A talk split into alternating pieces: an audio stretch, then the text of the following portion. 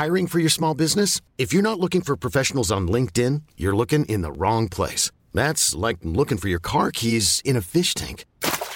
LinkedIn helps you hire professionals you can't find anywhere else, even those who aren't actively searching for a new job but might be open to the perfect role. In a given month, over 70% of LinkedIn users don't even visit other leading job sites. So start looking in the right place. With LinkedIn, you can hire professionals like a professional. Post your free job on linkedin.com slash achieve today.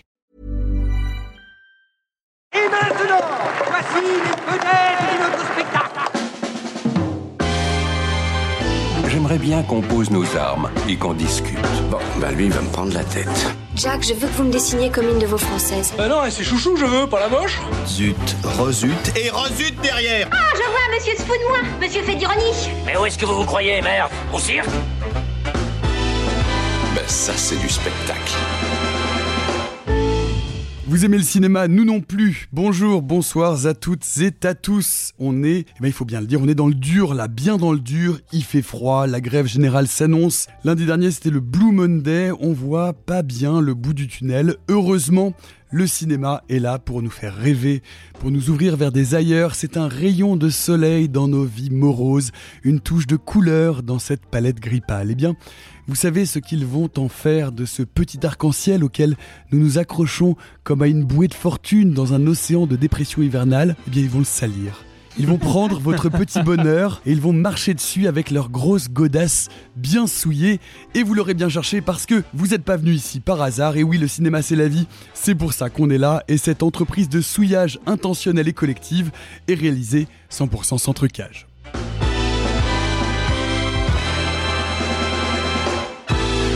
Ça dépasse tout ce que j'ai pu imaginer. Simon, est-ce que tes souliers sont bien crottés? Oui, premier sur le souillage. Ouais, ouais, ouais, ouais, ouais. ouais. Comme ton âme. Attention, attention, mesdames et messieurs, on est prêt pour le souillage, souillage, souillage, souillage. Sophie, est-ce que tu vas tout salir ou est-ce que tu vas nous donner un peu de lumière dans cette morosité ambiante? Vous allez bien voir? Arthur, c'est pas toi, c'est toi de ce côté-là. Ah ouais. Gag, gag très peu sonore, mais, Très peu mais ça marche.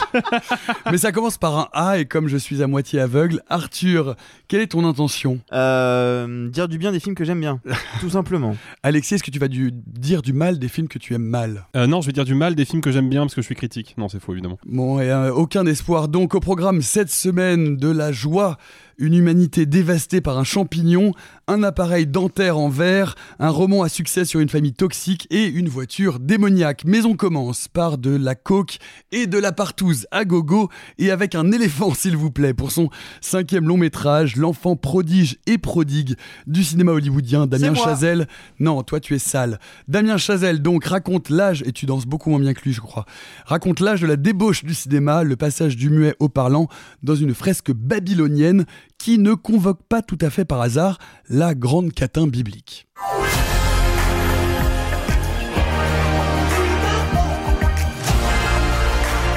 Tous les deux, on va leur en mettre plein la vue. Ce que je fais a de l'importance. Ça nous dépasse tous.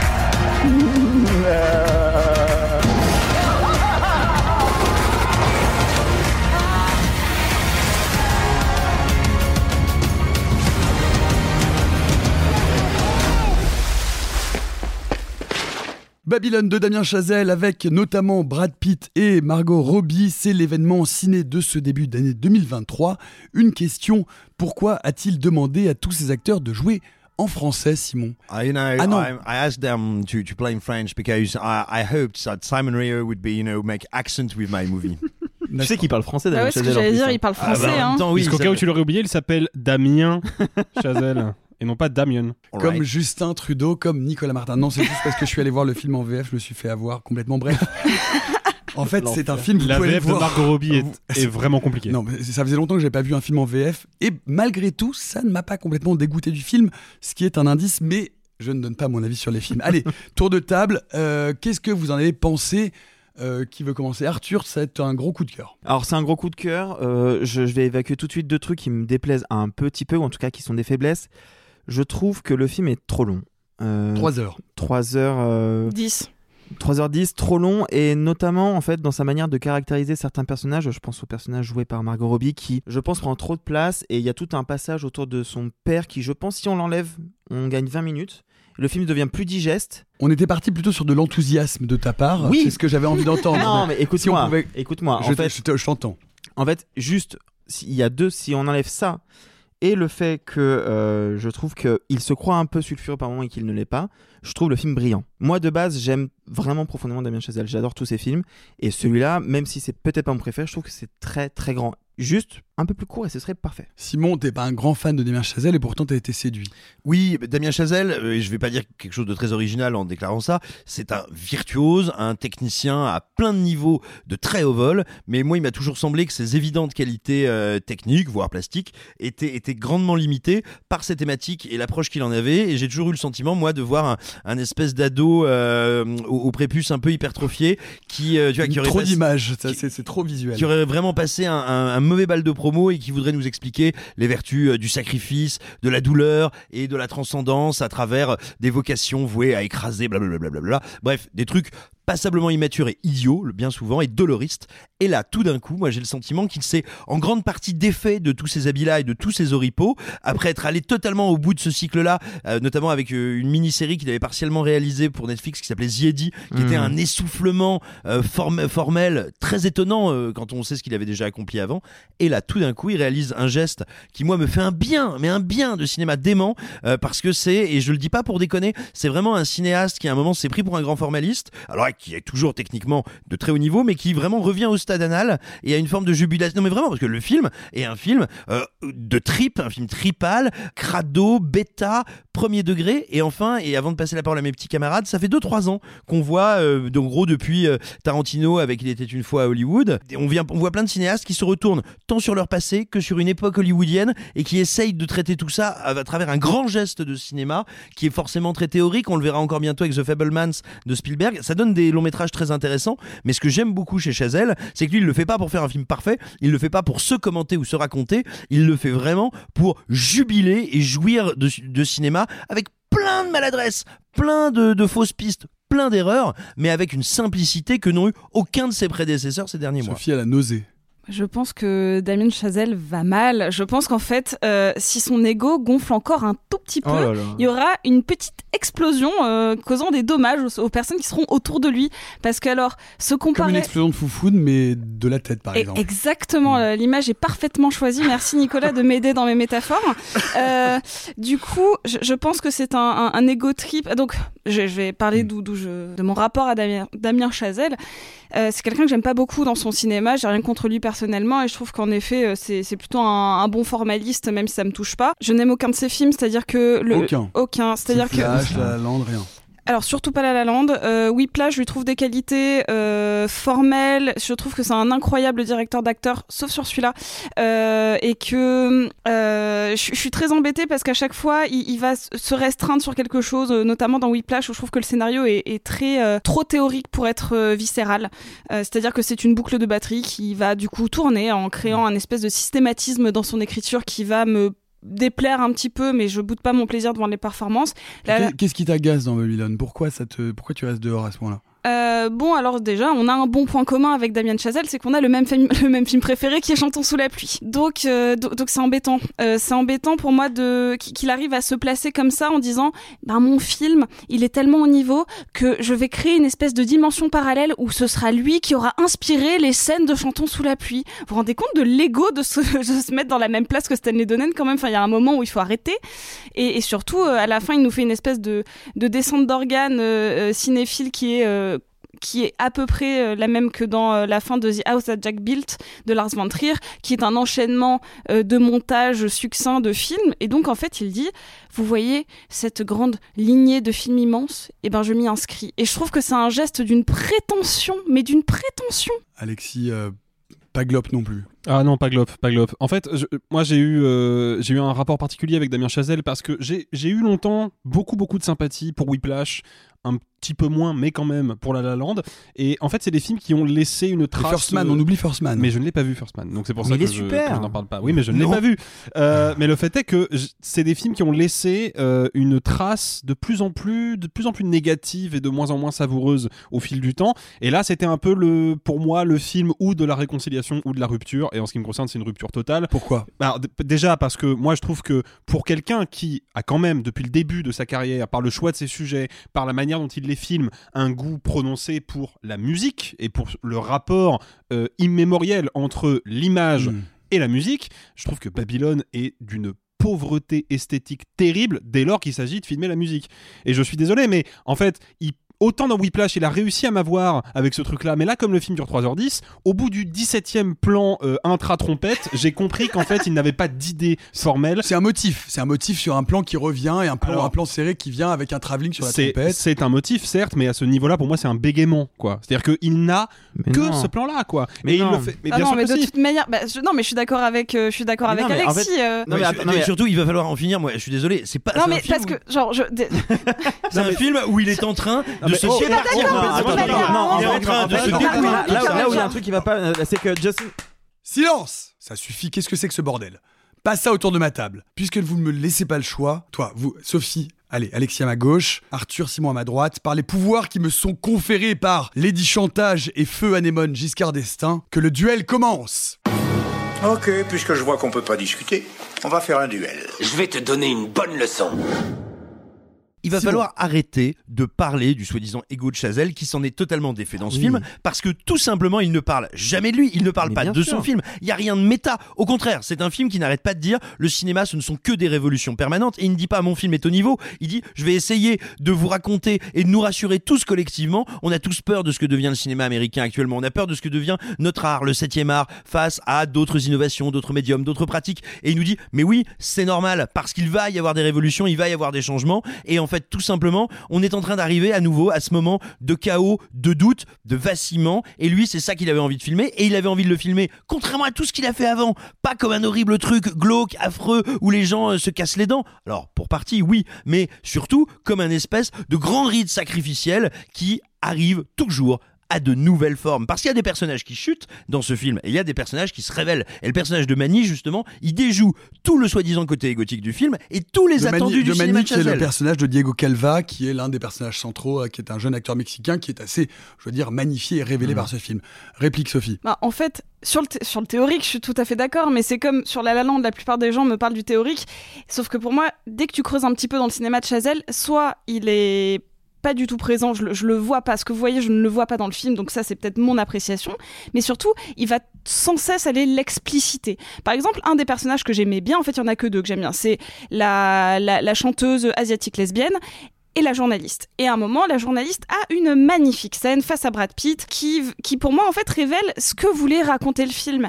Et genre, c'est un moment qui aurait dû m'émeuvoir parce que ça parle de mémoire, d'effacement, de cinéma sur le long terme. Sauf qu'en fait, ça vient mettre trop de mots là-dessus. C'est-à-dire que son film, à chaque fois, plutôt que d'aller dans la suggestion, il vient toujours te mettre des gros sabots dessus. Là, à la place de dire, euh, oh bah tu sais, on, va tous finir par être oubliés sans, sans y aller, elle va rajouter dessus parce que dans 50 ans, toi tu seras déjà mort et les autres. Et puis encore une ligne de dialogue. Et en fait, pour moi, ça c'est systématique du film. C'est-à-dire que quand ça s'ouvre, ça s'ouvre par un euh, juste un éléphant, puis encore autre chose, puis encore autre chose. Et en fait, le crescendo qui reprend de la boucle de batterie de Whiplash, bah en fait là, elle devient très vaine par rapport à son sujet. Alexis. Moi, je vole au secours de, de Sophie euh, dans ce duel, euh, dans ce duel terrible parce que La journaliste qui est jouée par Jean Smart, qui est une grande comédienne qu'on a pu voir notamment dans une merveilleuse interprétation de la First Lady, moi dont je me souviens dans 24 heures chrono, qui était incroyable. Oh Pardon, putain, oui, effectivement. Elle, effectivement, voilà. J'avais pas Qui jouait la femme du Merci. président, totalement Non, hystérique et Sophie- alcoolique. Sophie a totalement raison, et je vais même aller plus loin que ça. Moi, je pense qu'il y a. De toute façon, ce que dit Simon pour moi sur le dolorisme de Chazelle qui aurait subitement disparu, pour moi c'est faux. Il n'a pas disparu, il s'est déporté. Parce que maintenant l'expérience qui autrefois était plaisante pour le spectateur et doloriste pour les personnages, bah maintenant c'est l'inverse. C'est-à-dire qu'on passe trois heures de film à voir des personnages qui se la collent et qui essayent de préserver l'espèce de fantasme qu'ils se sont construits avec leurs fêtes fastueuses, et c'est pour le spectateur que l'expérience est douloureuse. Pourquoi? Parce que un, il n'a aucun sens du rythme. Le film est à 200% faux. Mais en pas permanence. Mais bien sûr que si. Le film est à 200% en permanence, mais vraiment en permanence. Il y a toujours des plans de caméra ultra rapides. Il y a toujours cette musique. euh, là, pour le coup, c'est peut-être la seule audace du film que d'avoir utilisé le petit bonhomme en mousse comme bande originale. Mais What? Mais Comme dirait Winston Churchill, si tu as peur de la chaleur, ne reste pas je dans la parle, cuisine. je parle de cette boucle de trompette insupportable Mais ça va pas. qui casse Le thème- le thème- le à thème de Maximilien qui nous a donné ça Non, avant. mais vraiment, hein. le- la BO de Justin Horwitz, elle est catastrophique. Mais catastrophique. Mais vraiment, moi, ce qui me pose problème, en dehors du côté explicite du film, parce qu'effectivement, il ne fait que surligner en permanence tout. Tous ces enjeux sont systématiquement surlignés. Il n'a pas de sens du rythme. Le film est un trip permanent, une espèce de grand 8 qui ne s'arrête jamais et qui casse la tête. Et tout ça pour finir sur quoi? Sur une espèce de d'éjaculation stylistique de petit cinéaste branleur qui d'un seul coup te dit non mais en fait euh, ce que je suis en train de faire là c'est de créer une passerelle entre le cinéma d'hier et le cinéma que tu vas voir en salle aujourd'hui. Et d'ailleurs je te mets les extraits de films pour bien t'expliciter ce Dont que je le te mien, suggérais depuis des 3 extraits heures. de mon film. Ah, mais classique qui termine, ça, la qui critique. Française, elle aime pas hein, qu'on ait envie de parler de cinéma. Elle veut avoir ses idées toute seule tu- comme une grande. tu par- Elle aime pas que les cinéastes ils en aient. Mais ils sont pas gentils si. d'avoir des moi- idées. mais c'est. Méchant. Il en a trop mis dans son film. ça va trop vite. Il y a trop de trompettes. Ah là là là là là. Je là. ne reproche pas au film d'aller trop vite, je reproche au film d'aller systématiquement et toujours trop vite parce qu'il n'a aucun sens de la mesure, il ne sait pas quand se poser, il ne sait pas quand faire de pause et ça se traduit par la BO de Justin Hurwitz qui est toujours dans le bruit en permanence. c'est faux. Et d'ailleurs, Attends, mais tu l'as écouté la BO ou pas Arthur. Non mais j'ai vu le film. Non mais Arthur, Arthur, mais pas seulement sur la BO. Non, non, mais film. juste, tu as écouté la BO en dehors du film ou pas Mais Parce on- que quand non, tu mais- l'écoutes, non, quand tu l'écoutes, en fait, le fameux Mais peu importe. Non, non. Peu importe. Justin Hurwitz, il reprend cette idée qui, que, en fait, existe depuis très longtemps dans, l'histoire de la musique de film, c'est de prendre un thème qu'il y a des personnages et de le refaire plusieurs fois. Sauf que là où habituellement on le reprend deux, trois fois, Justin Hurwitz, il le fait toujours 7, 8, 10 fois. Celui-là, il a poussé le bouchon encore plus loin. Je crois que le thème de Danny, enfin des, des deux personnages principaux, revient 14 ou 15 fois. Mais si tu les écoutes, ils sont tous différents. Ils ont tous une, une approche, une orchestration Sauf que je ne peux pas les écouter. Mais bien je- sûr que si. Mais non, mais ah, alors excuse-moi Arthur, mais là tu te donnes tort à toi-même. Tu viens de me dire, est-ce que tu as écouté la BO en dehors du film? Soit quand je te réponds non, parce que de une c'est pas sa fonction. Une bande originale, elle là, est faite ça, je pour suis pas d'accord. les images. Alors là, je suis pas d'accord. Non mais surtout la question c'est pas sa fonction dans le film. Mais Quelle ce n'est la pas sa fonction. c'est Eh ben, La question, c'est son utilisation dans le film. c'est là où je venais. Déjà, premièrement, quand tu l'écoutes, tu t'en rends compte. Et moi, pendant le film, je voyais bien qu'il y avait des moments où, où cette, cette boucle infernale. Moi j'ai repéré deux thème- variations, c'est tout. hein. Moi, il y a des moments où elle me donne la pêche et il y a des moments où elle me donne envie de pleurer cette boucle.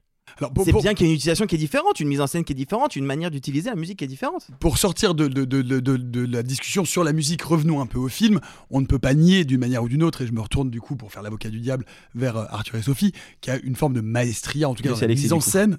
Euh, Pour Alexis et Sophie, oui, mais vous, si vous n'aviez pas le même prénom qui commence par un A, je serais moins confus. C'est vraiment la seule lettre en commun entre les deux quand même. Oui, bah, il y, a- il y a beaucoup de lettres communes, par exemple, entre circonvolution et, Et- cadavre. J'ai eu tellement peur, j'ai eu Ah, tellement peur que ça allait sortir. Bref. Donc pour me retourner vers vous, il y a tout de même une forme de, de, de, de maestria, en tout cas de mise en scène. Il y a un certain nombre de plans séquences, notamment dans les fêtes de départ. Il y a en tout cas une forme de démonstration et de, de maîtrise, de grammaire cinématographique extrêmement imposée, qu'on peut aimer ou ne pas aimer, mais on ne peut pas dire que ce film-là n'est pas un film qui est absolument maîtrisé dans sa volonté de faire du cinéma et de faire Ah vraiment... mais ce n'est mais ce n'est pas du- ce que je dis, ce n'est pas ce que je dis. Ce que je dis en revanche, c'est que tous les effets qu'il mobilise, soit c'est pour surligner des idées qui étaient déjà présentes ou déjà suggérées, ce que moi je vis personnellement comme OK, le cinéaste me prend pour un imbécile, soit pour faire justement de la démonstration technique. Il y a quand même plein de moments dans le film qui, à mon sens, ne racontent Tu pas grand-chose. ça virtuose? Vous trouvez pas ça virtuose? Techniquement, si, mais, Mais pas, pas, seulement artistiquement. je veux dire, même il y a quelque chose de fou dans les premières scènes dans le manoir, dans ces espèces Bah, de, de en- en- gigantesques partous en plan en- séquence. Il y a des dans, dans toute la partie de, de la première, Mais la première partie qui est filmée dans ces espèces de cirque à ciel ouvert ou avec les différents plateaux. Il y a quand même quelque chose là-dedans qui t'emporte, qui t'emmène et qui est pas juste de la démonstration technique, qui, Bah, qui est assez virtuose, je me suis- semble-t-il. Je, je suis pas du tout, du tout quelqu'un qui est sensible à ce genre de forme.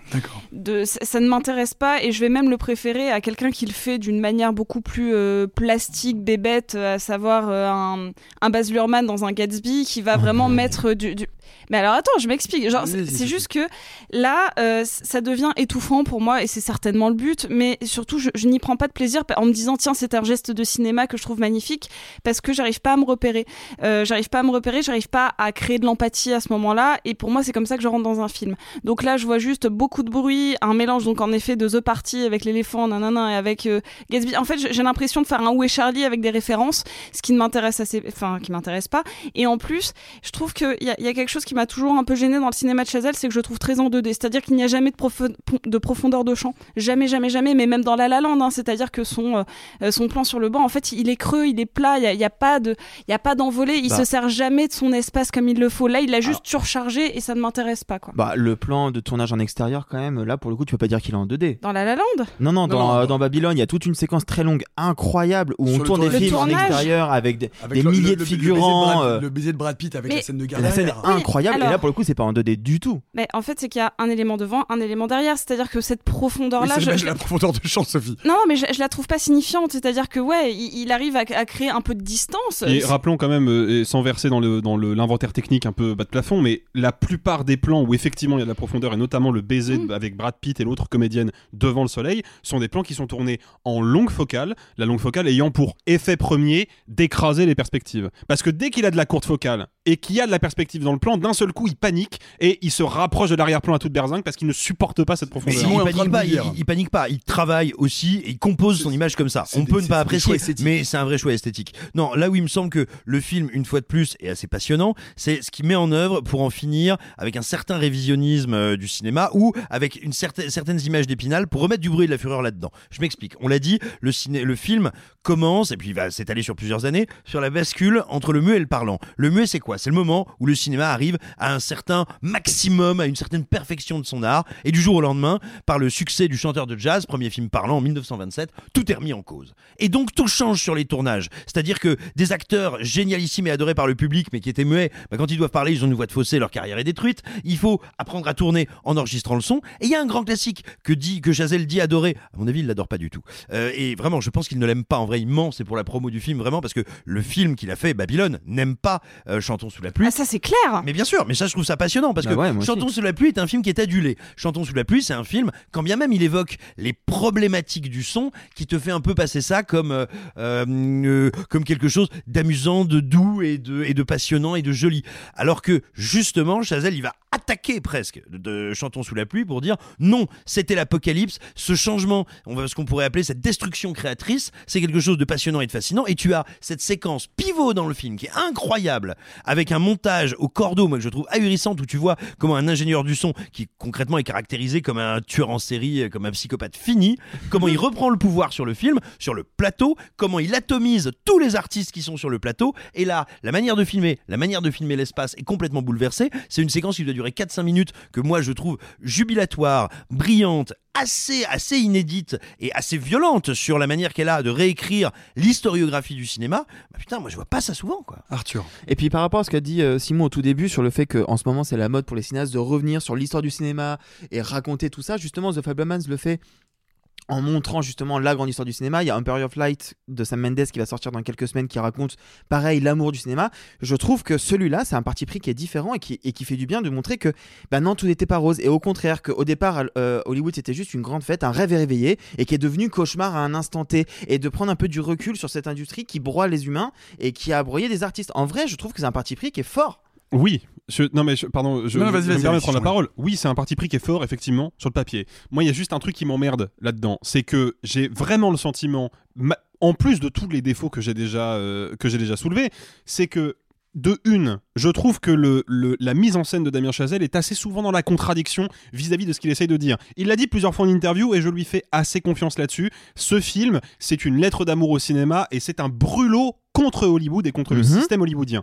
Et quel- à quoi sert la première séquence du film, cette espèce de gigantesque fête qui d'ailleurs reprend quasi trait pour trait, et c'est une des qualités scénaristiques du film, donc je le relève quand même, euh, des éléments d'Hollywood Babylon de Kenneth Anger, et notamment le scandale Fatih Arbuckle. Si vous ne savez pas euh, ce qu'est ce que scandale, je vous renvoie à la page Wikipédia, qui est très complète et qui est très très riche en informations. En deux mots, en deux mots pour les gens qui nous écoutent. En deux mots, c'est un acteur comique du cinéma muet très très important, Fatih Arbuckle, qui a probablement, on n'est toujours pas trop trop sûr, mais probablement tué euh, une, Ah non, une actrice. Non, il l'a tué. Euh, Ah, elle, est morte. hein. Alors elle est morte, mais on sait toujours pas si elle est morte d'une overdose accidentelle dans son coin, dans un coin de la chambre, ou si effectivement il l'a Bon, tuée. Il y a même le, bref, mais euh, parce que le rapport d'autopsie de l'époque a été contesté depuis, etc. Bref, peu importe. Le fait est qu'il reprend des éléments comme ça. À quoi sert cette scène? Cette scène sert à nous montrer, regardez ce qu'était Hollywood à la fin des années 20, regardez à quel point tous ces grands ponts d'Hollywood, parce qu'ils sont glorieux, parce qu'ils sont riches, parce qu'ils ont le pouvoir, se sont laissés emprisonner par le fantasme qu'ils ont eux-mêmes créé. Bah oui, sauf que la mise en scène de Chazelle, parce que justement elle est dans la surstimulation, dans le surrythme en permanence, bah elle est du côté du fantasme. Mais non. Pour moi, il n'y a aucun doute là-dessus. Donc c'est la première contradiction. Et puis la deuxième, et ça c'est le côté vicieux de Damien Chazelle, mais qui s'exprimait déjà à la fin de Whiplash, qui nous disait en gros que si on voulait devenir meilleur que les autres, il fallait accepter de souffrir, c'est quand même un, un point de vue de gros droitard. hein. Bah là c'est un peu la même Ask chose. Jesus. Mais exactement, ouais. Parce que à la fin du film, on- je me suis rendu compte au moment où le générique de fin démarrait, tiens, c'est bizarre quand même, le film nous parle de la transition entre le muet et, par- et le parlant et entre les années 20 et les années 30. Pas une seule fois il n'est question du code ACE. Pas une seule fois. Pourquoi Le code ACE, rappelle-nous. alors le code ACE, c'est le code de censure mis en place par les studios eux-mêmes pour effacer les traces justement de tous les scandales, l'affaire Fatih Arbuckle en faisant partie, qui ont émaillé la fin des années 20. En fait, pour éviter d'avoir une censure extérieure. Exactement. Mais ce qui du coup a amené les, les studios à s'appliquer à eux-mêmes les règles du puritanisme qui les fustigeaient autrefois. Et là, que, que nous montre Damien Chazelle? Bah Quelque part que le cinéma est enfin devenu une industrie viable et solide, est enfin devenu une machine à rêve populaire et qui n'est plus viciée. Pourquoi? Eh ben parce qu'elle a été censurée par le puritanisme. Donc quelque part Mais le non, puritanisme c'est pas si mal mais que ça. ça- mais c'est pas ça mais dit. attends, mais là- là, tu Mais c'est construis pas du ça qu'il discours, dit. euh, Mais je construis pas du discours. Le Mais- mec. non, mais ce n'est pas du tout ce qu'il dit. Mais alors que dit-il? Bah, il dit justement que c'est ce que je disais tout à l'heure, qu'en fait c'est en broyant les artistes que justement Hollywood a pris le contrôle et que c'est devenu une industrie qui est pas belle. Et moi je pense Mais que justement c'est un contre Hollywood. Avant les années 30, il y a encore moins d'artistes qu'après. C'est encore plus la mainmise des studios. N'oubliez pas quand même qui sont les fondateurs des studios. Qui était Irving Thalberg qu'on voit dans le film? Qui étaient les frères Warner? C'était des despotes qui dirigeaient les réals à la baguette et qui en faisaient ce qu'ils voulaient. En témoigne le réalisateur Erich von Stroheim, grand réalisateur allemand qui a fait des films muets dans les années 20, qui est parodié de manière extrêmement grossière par Damien Chazelle dans Babylone. Qui est joué par de- Spike Jones, du coup. qui est joué par Spike Jones. Et ce réal-là, il a essayé de faire des films gigantesques où il avait le contrôle et au bout de 2-3 films, il s'est fait laminer par les studios. Et ça, Sunset Boulevard de Billy Wilder en parle aussi. Donc, non, pour moi, la fin du film te dit, avec ce retour du personnage principal qui revient à Los Angeles après toutes ces années et qui voit à quel point les studios sont devenus importants et à quel point ils, sont, ils incarnent encore plus qu'avant une, un idéal, à quel point le puritanisme a fait du bien. Au Ah alors, je, suis en, en désaccord fondamental avec toi parce qu'il me semble que justement dans cette espèce de machine d'emballement perpétuel, de sur-régime, et t'as raison quand tu dis ça, moi ça me pose pas de souci, mais effectivement, c'est un film en sur-régime Total. perpétuel et total. Ben justement, c'est un vrai film ambigu, c'est un film où on jouit, c'est un film où en fait c'est horrible, c'est un film où c'est la fête, c'est la fête, mais c'est une fête qui sent la merde. Oh, il y a un éléphant plein de dorures, il y a un éléphant qui chie. Oh là là, Margot Robbie est magnifique, Margot Robbie est complètement à l'ouest. Oh là là, Mani a des idées géniales, Mani est aussi un salopard. Bref, ce que je veux dire, c'est que il me semble impossible de plaquer sur le film un discours du genre, euh, il trouve que le puritanisme ou il trouve que tel mouvement historique est positif, négatif, viable, pas viable. Il me semble que le film assume les contradictions de l'époque et des acteurs de l'époque. Et justement, et c'est dans cette accélération perpétuelle, notamment que ça s'exprime. Moi, du coup, j'ai fait euh, la- la- l'avocat euh, du diable pour, pour, pour Sophie et Alexis. Je vais faire l'avocat du diable pour vous. Cette manie de, du cinéma hollywoodien de vouloir raconter ses origines. C'est-à-dire de se regarder le nombril et de vouloir mettre en scène les origines du cinéma et donc de s'inclure d'une certaine manière dans euh, l'histoire du cinéma. Euh, Il y a plein d'autres exemples. Le premier, c'est difficile de pas aller voir Babylone sans penser à Tarantino, à Once Upon a Time Hollywood. Euh, Est-ce qu'il n'y a pas quelque chose là-dedans, finalement, de- de- qui, qui- qui fatigue, d'un peu usant, d'un peu narcissique, et qui, et qui, et, et dont on, en fait, on a, on, on a, on a grosso merdo rien à foutre que ces réalisateurs tout jeunes, hein, puisque Damien Chazelle, il, il est né dans les années 80, règlent leur compte avec une histoire de cinéma qu'ils maîtrisent finalement à peine et dont ils ont une image qui pourrait être celle de Baz Luhrmann, c'est-à-dire une image hyper caricaturale. Eh ben, c'est une super bonne question parce que tu vois, moi, dans euh, les, euh, les- Un petit bisou? Oh, J'arrive. Dans les Licorice Pizza, dans les Once Upon a Time in Hollywood, euh, dans Empire of Light, Fablemans. Pizza parle pas de parle pas d'Hollywood. Non, mais ça- Euh, et ça fait The partie du même mouvement. parle pas de l'industrie cinématographique, faut quand même le rappeler, ça parle pas de ça. Non mais hein. attends, non, attends, non, attends, il participe du même mouvement esthétique de réalisateurs se retournant sur les questions techniques, sur l'histoire du cinéma et leur histoire et le passé et Bien l'histoire des Oui, motifs. mais là, Damien Chazelle parle pas de son histoire. Et ben justement, j'en arrive à ça. C'est et je ne pense pas que ce soit le meilleur film de la liste que je viens de citer, attention, mais en termes de démarche, d'intention et d'élan vital, je suis navré, c'est le seul le seul de ces films qui n'est pas un film de croque-mort. Et c'est peut-être précisément pour ça qu'une partie, mais j'y reviendrai, qu'une partie de la critique aujourd'hui a beaucoup de mal avec ça, c'est que le film est plus vivant qu'elle. Arthur, sur cette question, sur euh, cette- Euh, cette- ce besoin de, de- de mise en Moi, abîme je le- et je- de, je- de narration, de reconstruire et de re-raconter cette histoire-là, de se Bah- la réapproprier pour s'inclure à l'intérieur. Effectivement, on peut dire qu'il y, a un- il y a un mouvement un peu, Ouais. un peu narcissique, un peu, un peu pénible et un peu agaçant. Oui, mais en même temps, euh, tous les mouvements artistiques ont toujours été narcissiques à un moment. Et puis, euh, moi qui regarde ça d'un point de vue extérieur, euh, j'ai appris plein de choses sur l'histoire du cinéma. Par exemple, je savais pas qu'à l'époque, on tournait avec des orchestres directement sur place, qu'il y avait énormément de femmes réalisatrices, Alors, ce qui était le cas. si je puis me permettre, attention avec ça, parce que je pense que le film, d'un point de vue d'exactitude historique, est à plusieurs reprises à Eh la ben, j'ai lu- beaucoup de trucs et en fait, pas tant que ça. Là, là où, Ar- là où les, Arthur- orchestres, les orchestres étaient vraiment là sur place. Là où le Alors, Arthur, c'est que Sur certains partie- très gros tournages qui coûtaient très cher, oui, pas sur tous. Bah, ce qui est le cas de Là celui qui est le non, film. mais ce qui est intéressant, là où je rejoins Arthur, c'est cette fresque à un moment donné où tous les studios sont sur le même plateau et où on rappelle finalement euh, l'origine quasiment circassienne du cinéma, Bah où ouais. il y a des gens qui viennent vendre euh, de la drogue, des cacahuètes, enfin, où tout, c'est une espèce de gigantesque bordel et ça s'apparente plus à un cirque qu'à du cinéma. Cette fresque-là, me semble-t-il, est effectivement assez frappante et assez- assez parlante et en tout cas assez intéressante. Excusez-moi Nicolas Martin, est-ce que vous auriez les coordonnées de ce cirque où on vend de la drogue Euh, bien sûr, c'est le cirque Pinté, le cirque Pinté. C'est le cirque Pinté. Non, et moi, moi vraiment, j'y ai appris des choses et je, je vois ça comme. Enfin, comment dire En fait, je me suis posé la question de quel autre film, à part Chanson sur la pluie, parle de cette transition-là. Et en fait, le seul que j'ai en tête, c'était The Artist. Bah oui, The Artist. Euh, Et oui, quand The tu regardes The Artist, tu te dis, The Artist ne raconte rien de son époque. The Artist se concentre sur un, un acteur et comment il vit le changement. Babylone Oui, essaie de alors montrer une industrie. Je, une- je, je- j'ai conscience. Mais The Artist, c'est un film que j'aime bien, donc j'ai conscience qu'il a des limites malgré tout. hein, mais The Artist n'a jamais eu la prétention d'avoir quoi que ce soit à dire sur le cinéma, puisque ce qui intéresse Michel Hazanavicius, c'était toujours la même chose. hein. Ce qui intéresse Michel Hazanavicius, c'est d'un point de vue esthétique, lui, de s'approprier des codes qu'il excite et qu'il a envie de travailler. C'est là qu'il est un cinéaste postmoderne, mais J'ai pas dit le contraire. hein. oui, non, mais euh, euh, c'est un conte en vérité, euh, Oui. Artist. Et c'est pas un conte qui a, contrairement à Babylone, vocation à dévoiler des coulisses qui n'auraient pas été dévoilées depuis longtemps. Donc c'est la, la comparaison peut-être un peu fragile. Oui, mais en même temps, c'est les deux seuls que j'ai en tête qui parlent de cette Mais je suis transition-là. d'accord, c'est très peu traité. Je suis d'accord avec toi, peu Et, du coup, moi, de voir justement euh, la séquence dont parlait Simon sur justement le premier tournage avec le bruit et de voir le calvaire que ça peut être, le moindre détail, le- de réfléchir, de re-réfléchir toute une, toute une profession, tout un art avec des nouvelles contraintes technologiques et techniques. euh, moi, je trouve qu'en fait, au- au- le film est beaucoup plus intelligent que ça. Un dernier mot peut-être sur euh, les- Poil. Un autre, un autre dernier mot. On a dit qu'on apprenait un mot chaque fois. Euh, Ah. turiféraire. Turiféraire. Ah, bah, je Oh. sais pas ce que c'est, Turiféraire. Turiféraire, c'est Un, un défenseur, un, ambassadeur. défenseur, quoi. un ambassadeur. Ah, d'accord. ok. Voilà. Euh, non, un- sur les comédiens, sur les comédiennes, Margot Robbie, Diego Calva peut-être, qui euh, que l'on aime ou qu'on n'aime pas le film, euh, livre une performance qui peut être euh, appréciée ou non, Sophie? Oui, oui, oui, non, mais j'ai pas de. j'ai pas Brad de- Pitt, hein, on n'a pas parlé de lui. Il s'appelle. Calva quand même, quoi, c'est super. Euh, bah, en fait, ils m'ont ils m'ont pas marqué parce que j'étais un peu trop embêtée par euh, par. euh, alors non pas la performance. Je vais vraiment mettre un distinguo là-dessus. Je n'ai rien contre leur performance. J'ai un peu de mal avec la direction. euh, d'actrice de Margot Robbie, c'est deux choses très différentes. Je Ah pense ouais qu'elle fait exactement euh, très bien ce qu'on lui dit. Je, j'en ai, je suis un peu fatiguée de voir sans cesse Margot Robbie comme la, la blondasse hystérisée. Ça me, ça me fatigue beaucoup à l'écran. Donc Ah oui, puis là, c'est pas avec le dos de la cuillère. hein, euh. puis euh, j'ai l'impression que quand on veut la changer d'Harley Quinn, on l'a fait en, en, en danse, en patineuse artistique euh, fucked up. Euh, là, on l'a fait en, en, Tonya Harding. en- en- voilà en actrice héro héroïne euh, cocaïnomane. Enfin bref, euh, complètement euh, droguée Oman. et oman et, et, et starbée. Et en fait, ça, ça, me, ça me fatigue de pas la voir euh, dans, dans autre chose. Euh, voilà. Mais sinon, non, la, la direction d'acteur, comme à chaque fois, euh, c'est pas ce qui me gêne chez Damien Chazelle. Surtout avec Whiplash, il a montré que c'était un excellent directeur de comédien.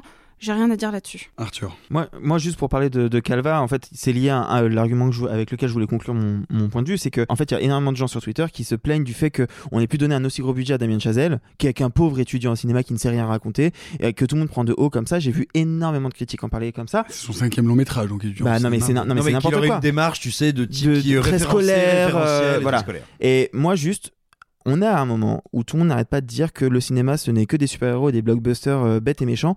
On devrait être content qu'un studio file 100 millions de dollars à un cinéaste qui va prendre en plus, en acteur principal, certes, il y a Margot Robbie et Brad Pitt, mais il y a Diego Calva qui n'a jamais joué avant, pour raconter un truc de cette ampleur-là, qui va raconter Il a, il a jamais eu de grand rôle, mais il a, il a jamais... Non mais là il a le rôle principal, c'est la première fois. Et, euh, et qui va en plus raconter un film qui va durer 3 heures, donc on sait ce que ça implique en termes de distribution, en termes de nombre de séances, on sait... enfin en termes de paris, on devrait être content que la Paramount est capable de produire ce genre de choses là justement. Et, Diego Calva est incroyable et il est révélé totalement par le film. Alors, euh, moi, je suis pas d'accord sur Diego Calva, je le trouve assez anecdotique, mais ça, c'est un autre sujet. Mais le fait est que. euh, moi, je suis d'accord sur l'aspect industriel. Je suis content malgré tout, même si je considère que le film est un accident industriel, je suis quand même content que ce genre d'accident industriel existe parce que justement, il crée du débat, il crée du clivage, il réanime un petit peu la vie des films qui d'habitude sont malheureusement un petit peu euh, léthargiques. Par contre, euh, d'un point de vue strictement artistique, moi au contraire, j'ai l'impression que si ce film existe et qu'il a réussi à avoir le chemin des salles, c'est parce que quelque part, et je sais que c'est pas populaire comme idée, mais tant pis, quelque part Damien Chazelle, par sa mise en scène, qui est toujours à donf, bah, il obéit un peu aux règles de la super stimulation visuelle qui régit notre monde aujourd'hui. Pour moi, fondamentalement. Alors, excuse-moi, je peux pas te contredire juste deux secondes, mais First Man ne correspond pas du tout à ça. Mais, oui, mais on n'est pas sur First Man, on est sur Babylone. Oui, mais du coup, tu Parce dis que connu Man, c'est un film très facile à produire. C'est un biopic sur le plus grand héros euh, de l'Amérique du XXe On siècle. relance pas sur, on Donc, conclut voilà. sur Babylone. Mais euh, moi, je trouve que c'est un film qui me fait exactement le même effet que deux heures passées à scroller TikTok, euh, le téléphone collé devant l'écran. C'est de la Oh surstimulation en permanence. Mais c'est de la surstimulation visuelle en permanence à- pour me faire oublier que son discours est, je trouve, un peu bête. Simon pour conclure. On pourrait quand même saluer le fait que Damien Chazelle ait réussi à prouver que Toby Maguire était à la fois mort et vivant. Merci pour ce mot de la fin. Euh, et vous, et vous qui nous écoutez, est-ce qu'un éléphant qui défecte sur la caméra, ça vous fait rire ou pas? Eh bien, oui, ça fait rire Simon manifestement. Vous pouvez euh, nous euh, répondre dans les commentaires. Un petit mot d'actu, Simon, justement à propos de, Babylone et plus généralement sur un certain nombre de, films. Il est question de pacifiction aussi. Tu voulais nous parler du rôle aujourd'hui de la critique. Je sais pas si c'est juste de la critique en France ou de la critique internationale, mais en tout cas, le lien de la critique et ces deux films t'a inspiré quelque chose. Je, vais parler essentiellement de, de la critique en France déjà parce que c'est un sujet suffisamment vaste et sur lequel je vais être suffisamment imprécis pour ne pas me risquer à, à englober le monde dans mon propos. Euh, mais euh, euh, rendons à tout seigneur tout honneur. C'est il y a quelques heures à la suite d'une discussion avec celui qu'on appelle le parrain, El Presidente, euh, El Leader Filmo, euh, Philippe Rouillet. Rouillet. Oui, euh, que, que m'est On venu l'embrasse. cette. oh, oui, on l'embrasse. C'est une tentative d'imitation de Philippe Rouillet. tu sais que c'est stupéfiant, j'ai cru qu'il était à côté de moi. presque. Et euh, donc, donc, euh, voilà, c'est une réflexion qui, qui m'est euh, modestement venue en, en, échangeant, euh, en échangeant avec Philippe, et puis qui est euh, que je vous livre telle quelle parce que je ne l'ai pas écrite. Euh, non, mais tout simplement, il y a, y a un truc qui, qui m'inquiète et qui me terrifie un petit peu euh, depuis quelques mois, depuis quelques années, et j'ai l'impression d'avoir vu ça se cristalliser tout, tout fraîchement. J'entends dire depuis longtemps, les gens n'en ont rien, n'en ont plus rien à faire de la critique, ça n'intéresse plus les gens. Resterait à définir ce que c'est que les gens, mais c'est quelque chose que j'ai entendu dans la bouche de programmateurs de radio, de programmateurs de télé, euh, de lecteurs parfois, de spectateurs, vraiment de personnes très variées et vraiment de manière extrêmement péremptoire, tout le monde s'en fout de la critique. Je sais que ça n'est pas vrai parce que j'ai longtemps travaillé à écran large et que j'ai vu le- les audiences que faisaient les critiques, qu'elles traitent de petits films, de gros films, de moyens films, de trucs expérimentaux, de choses très grand public. Et puis parce que j'ai eu l'occasion de participer à des entreprises critiques, si j'ose dire, qui ont intéressé pas mal de gens. Je suis donc intimement convaincu que c'est faux. La critique peut toujours et intéresse encore énormément d'auditeurs. En revanche, je ne suis pas certain que nous, collectivement, la critique, nous intéressions encore à nos lecteurs et à notre public. Pourquoi je dis ça? Quand je vois quelle a été l'approche, encore une fois collective, euh, pour appréhender un film tel que Pacifiction et celle qui est, encore une fois, collectivement euh, celle qui préside à la réception de Babylone en France, ben, je suis un petit peu inquiet. J'ai pas la prétention de dire euh, qui devrait aimer ou ne pas aimer tel film, et aimant les deux, je ne prétends évidemment pas être l'arbitre des élégances, d'autant plus que comme je le rappelais il y a quelques minutes, moi j'ai euh, longtemps dégoisé sur Damien Chazelle et sur ses premiers films que je trouve passablement idiots. Donc loin de moi l'idée de, m'inscrire en grand commandeur du bon goût. Néanmoins, je constate que Pacifiction, petit film expérimental incroyablement ludique, intelligent, vertigineux, mais qui n'entend et n'a pour ambition de n'être rien d'autre, et c'est déjà beaucoup, qu'un jeu qu'un terrain d'expérimentation pour le cinéphile, voire le cinéphile curieux, pointu et volontaire, c'est merveilleux, c'est magnifique. Mais si j'ose dire, c'est un petit cadeau bonus que nous offre euh, la vie de spectateur. Ça n'a pas beaucoup d'ambition en réalité. Et eh bien, Pacifiction a été présenté comme une œuvre majeure. Ce que Pacifiction ne prétend pas être, ce que Pacifiction ne peut pas être, de par la sociologie des spectateurs, de par son orientation, ça n'est pas ça, Pacifiction. C'est un terrain de jeu, un terrain de piste, sensuel, intellectuel, sensoriel, pour des spectateurs rompus à ce type d'exercice. Et puis à côté de ça, on a Babylone, qu'on peut le plus légitimement du monde trouver euh, nul à faire caca par terre. Mais, mais, mais, mais néanmoins, il me semble que le mépris recuit avec lequel une partie de nous autres avons accueilli le film, comme s'il n'était digne que d'être traité au loin, comme si c'était un espèce de prurite adolescent, de petit jus de sébum, un truc dont on n'aurait pas, et attention, c'est pas ce qui a été fait autour de cette table ce soir, dont on n'aurait pas à expliquer pourquoi on le trouve mauvais, qui ne mériterait même pas argumentation, alors que il déploie une quantité d'inventivité, de volonté, de volontarisme, de moyens pour parler de l'art qui nous intéresse, de son histoire et du rapport donc que nous entretenons avec, entretenons avec lui. Je trouve que dans, on va dire, le- le- l'espèce d'incroyable snobisme qu'il y a eu en déférence avec le dernier film d'Albert Serra et le mépris assez méprisable qu'il y a à l'endroit de, euh, de, de, mon Dieu, de Babylone, mon inquiétude, ça n'est pas que les gens n'en aient plus rien à faire de la critique, c'est que la critique n'en ait plus rien à faire des gens. Mais ce que, tu es en train de nous dire, Simon, et ce que tu es en c'est qu'il y aurait une part de la critique qui aurait abandonné l'analyse filmique et la volonté justement de transmettre des clés au public pour une sorte de, de, de- de jeu de rôle euh, malveillant euh, sur une chaîne de radio publique les dimanches soirs qui ne serait plus qu'une sorte de euh, voilà de couche sale de l'analyse, je n'irai pas jusque là. Mais euh, euh, né- néanmoins, euh, néanmoins, non, tout simplement, si tu veux, ce que j'ai envie de te dire, je, je pense que pendant quelques décennies, la critique française s'est dévitalisée et asséchée en se structurant et finalement se paralysant autour de chapelles, de chapelles, de différents concepts, euh, ceux qui descendaient du matérialisme historique, les euh, fils et filles de la nouvelle vague ou euh, des gens tenant d'une forme de pop culture qui est finalement a été amené à régner et que ces chapelles étaient des attitudes qui étaient finalement très peu constructives, très peu intéressantes et qui ont, on va dire, réduit le champ, l'écoute, l'intérêt pour la critique. Et puis on est arrivé à un stade terminal de tout ça où il n'y a plus des chapelles, la critique est une chapelle qui veut exister par et pour elle et qui veut être reconnue comme légitime et qui s'auto-légitime dans le regard qu'elle porte sur certaines œuvres. Et ça, c'est impossible et c'est mortifère. Euh, un peu, ça me fait penser à un, problème auquel je suis euh, lié dans mon travail depuis quelques jours. En fait, ce que dit Simon, et là où je le rejoins à 100%, c'est que j'ai l'impression qu'il y a une espèce de, convergence où tous les critiques sont un peu d'accord sur un même point et qu'il n'y a plus beaucoup d'ouverture et qu'il n'y a plus beaucoup de, de débats. Et par exemple, actuellement, là, je cherche un critique qui aimerait et qui pourrait défendre la comédie française. Et ben, il n'y en a pas. Enfin, il y en a Il y un. en a un Ouais, que j'embrasse parce que je sais qu'il écoute cette émission, mais c'est le seul. Qui est Jérôme Lachasse. chez BFM. Tous en cœur. Pardon. Non, mais- je, je tiens à vous rappeler que nous avons euh, globalement, collectivement défendu les Cyclades la semaine dernière. Oui, mais, c'est rare. et que bon, nous allons globalement défendre un- une autre comédie Oui, française mais- dans quelques minutes euh, à ce micro. Mais de manière générale, la comédie est prise, la comédie française est prise de haut. Et je, je connais quelqu'un ici qui, défend, qui a défendu le dernier film de Philippe Lachaud.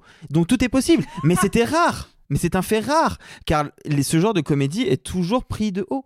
Et ça va dans ce sens-là. Je me suis fait cette remarque. Ça fait quelques jours que je cherche quelqu'un. Et à part Jérôme Lachasse, il, il n'y a personne dans le paysage de la critique en France qui peut défendre ce, ce genre de film. Et c'en est quand même un peu triste. qu'il considère comme un sujet, vrai, qu'il considère comme un sujet. Non, il y a- on peut ren- rendre hommage à Philippe Rouillet, à Marie Sauvion, Frédéric Mercier, à des gens qui, qui, qui peuvent défendre et qui sont hors de ces Mais, chapelles-là. mais c'est bien pour ça que j'ai commencé en disant, en disant de- que. de mais c'est bien pour ça que j'ai commencé en disant que cette réflexion était venue en discutant avec Philippe Rouillet et pas. que ça n'est Oui. pas les, les muses qui. Sorel, euh, Thierry Jousse à une certaine époque. Mais Il y a- y évidemment, quand même bien sûr, qui- je te parle, je te de tendance collective. Mm, Évidemment, pas d'individualité qui serait toute euh, terrible, mais collectivement, je pense qu'il faut qu'on s'interroge sur à qui nous parlons et comment nous parlons. Et vous, à qui nous parlons? Qu'est-ce que vous pensez des critiques? Est-ce que vous mettez un pouce en l'air pour Simon Rio ou est-ce que vous lui mettez un pouce en bas Vous pouvez nous le dire dans les commentaires. On va passer eh bien, à la suite. euh, et, puisque Moi, c'est en bas et c'est pas un pouce. Waouh Mais je me disais bien aussi que pas images gros doigts. très compliquées. Non, remonte, remonte ton pantalon, Alexis. Non, ah Aïe, aïe, aïe, aïe, aïe, aïe. Merde. Ah mon dieu, Allez. l'éléphant Si vous aimez. Si vous aimez les omelettes aux champignons, passez votre chemin parce que les champignons, ce ne sont pas que ces êtres délicieux au goût de sous-bois qui, le cas échéant, peuvent vous faire parler avec une tasse pendant 4 heures. Bonjour Ce sont. Ah, c'est toi, c'était toi la tasse, putain. Ce sont aussi des organismes qui peuvent rayer l'humanité de la carte. C'est l'événement série de ce début d'année, l'adaptation par HBO du blockbuster vidéoludique de Neil Druckmann, The Last of Us, disponible en France sur Amazon Prime. Alors cette omelette, baveuse ou pas trop?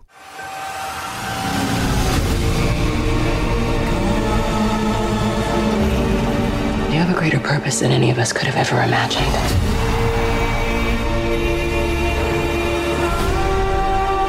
Be careful who you put your faith in. You might not be her father, but you were someone's.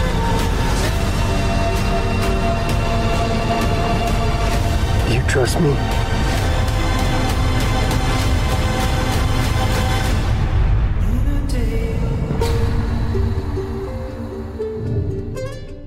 The Last of Us de Neil Druckmann et Craig Mazin, avec euh, notamment Pedro Pascal, Bella Ramsey et Anna Torv. L'adaptation en cinéma ou euh, en série de jeux vidéo est notoirement un exercice casse-gueule. Ça a globalement donné des échecs ou des catastrophes euh, à l'écran. Alors la question c'est est-ce que celle-ci est supérieure au niveau du Super Mario Bros de 1993 avec Bob Hoskins. qui est pas très Alexis dur. Roux. Euh, alors, bah déjà, en fait, faut, faut rappeler quand même que avant de, de, de rentrer dans le dans, dans est-ce que The Last of Us la série c'est bien ou c'est pas bien, euh, il faut peut-être quand même rappeler un petit peu le, le d'où se place où se place plutôt cette euh, cette adaptation. Parce qu'en général, il y a deux cas de figure. Soit on a des studios qui se disent, hey, il y a tel jeu qui a cartonné, on va l'adapter, et là, en général, effectivement, ça donne des catastrophes industrielles totales. Ce qui est la majorité So- des cas. hein, la- ce qui est la majorité. Grande majorité des cas, soit on a des cinéastes ou des producteurs euh, avisés qui se disent plutôt que d'adapter une licence, je vais me dire que ce qui marche en général, bah, c'est le médium vidéoludique, c'est le jeu vidéo en lui-même, et donc je vais adapter ces recettes au cinéma, ce qui peut donner là pour le coup des chefs-d'œuvre type Speed Racer ou Avatar.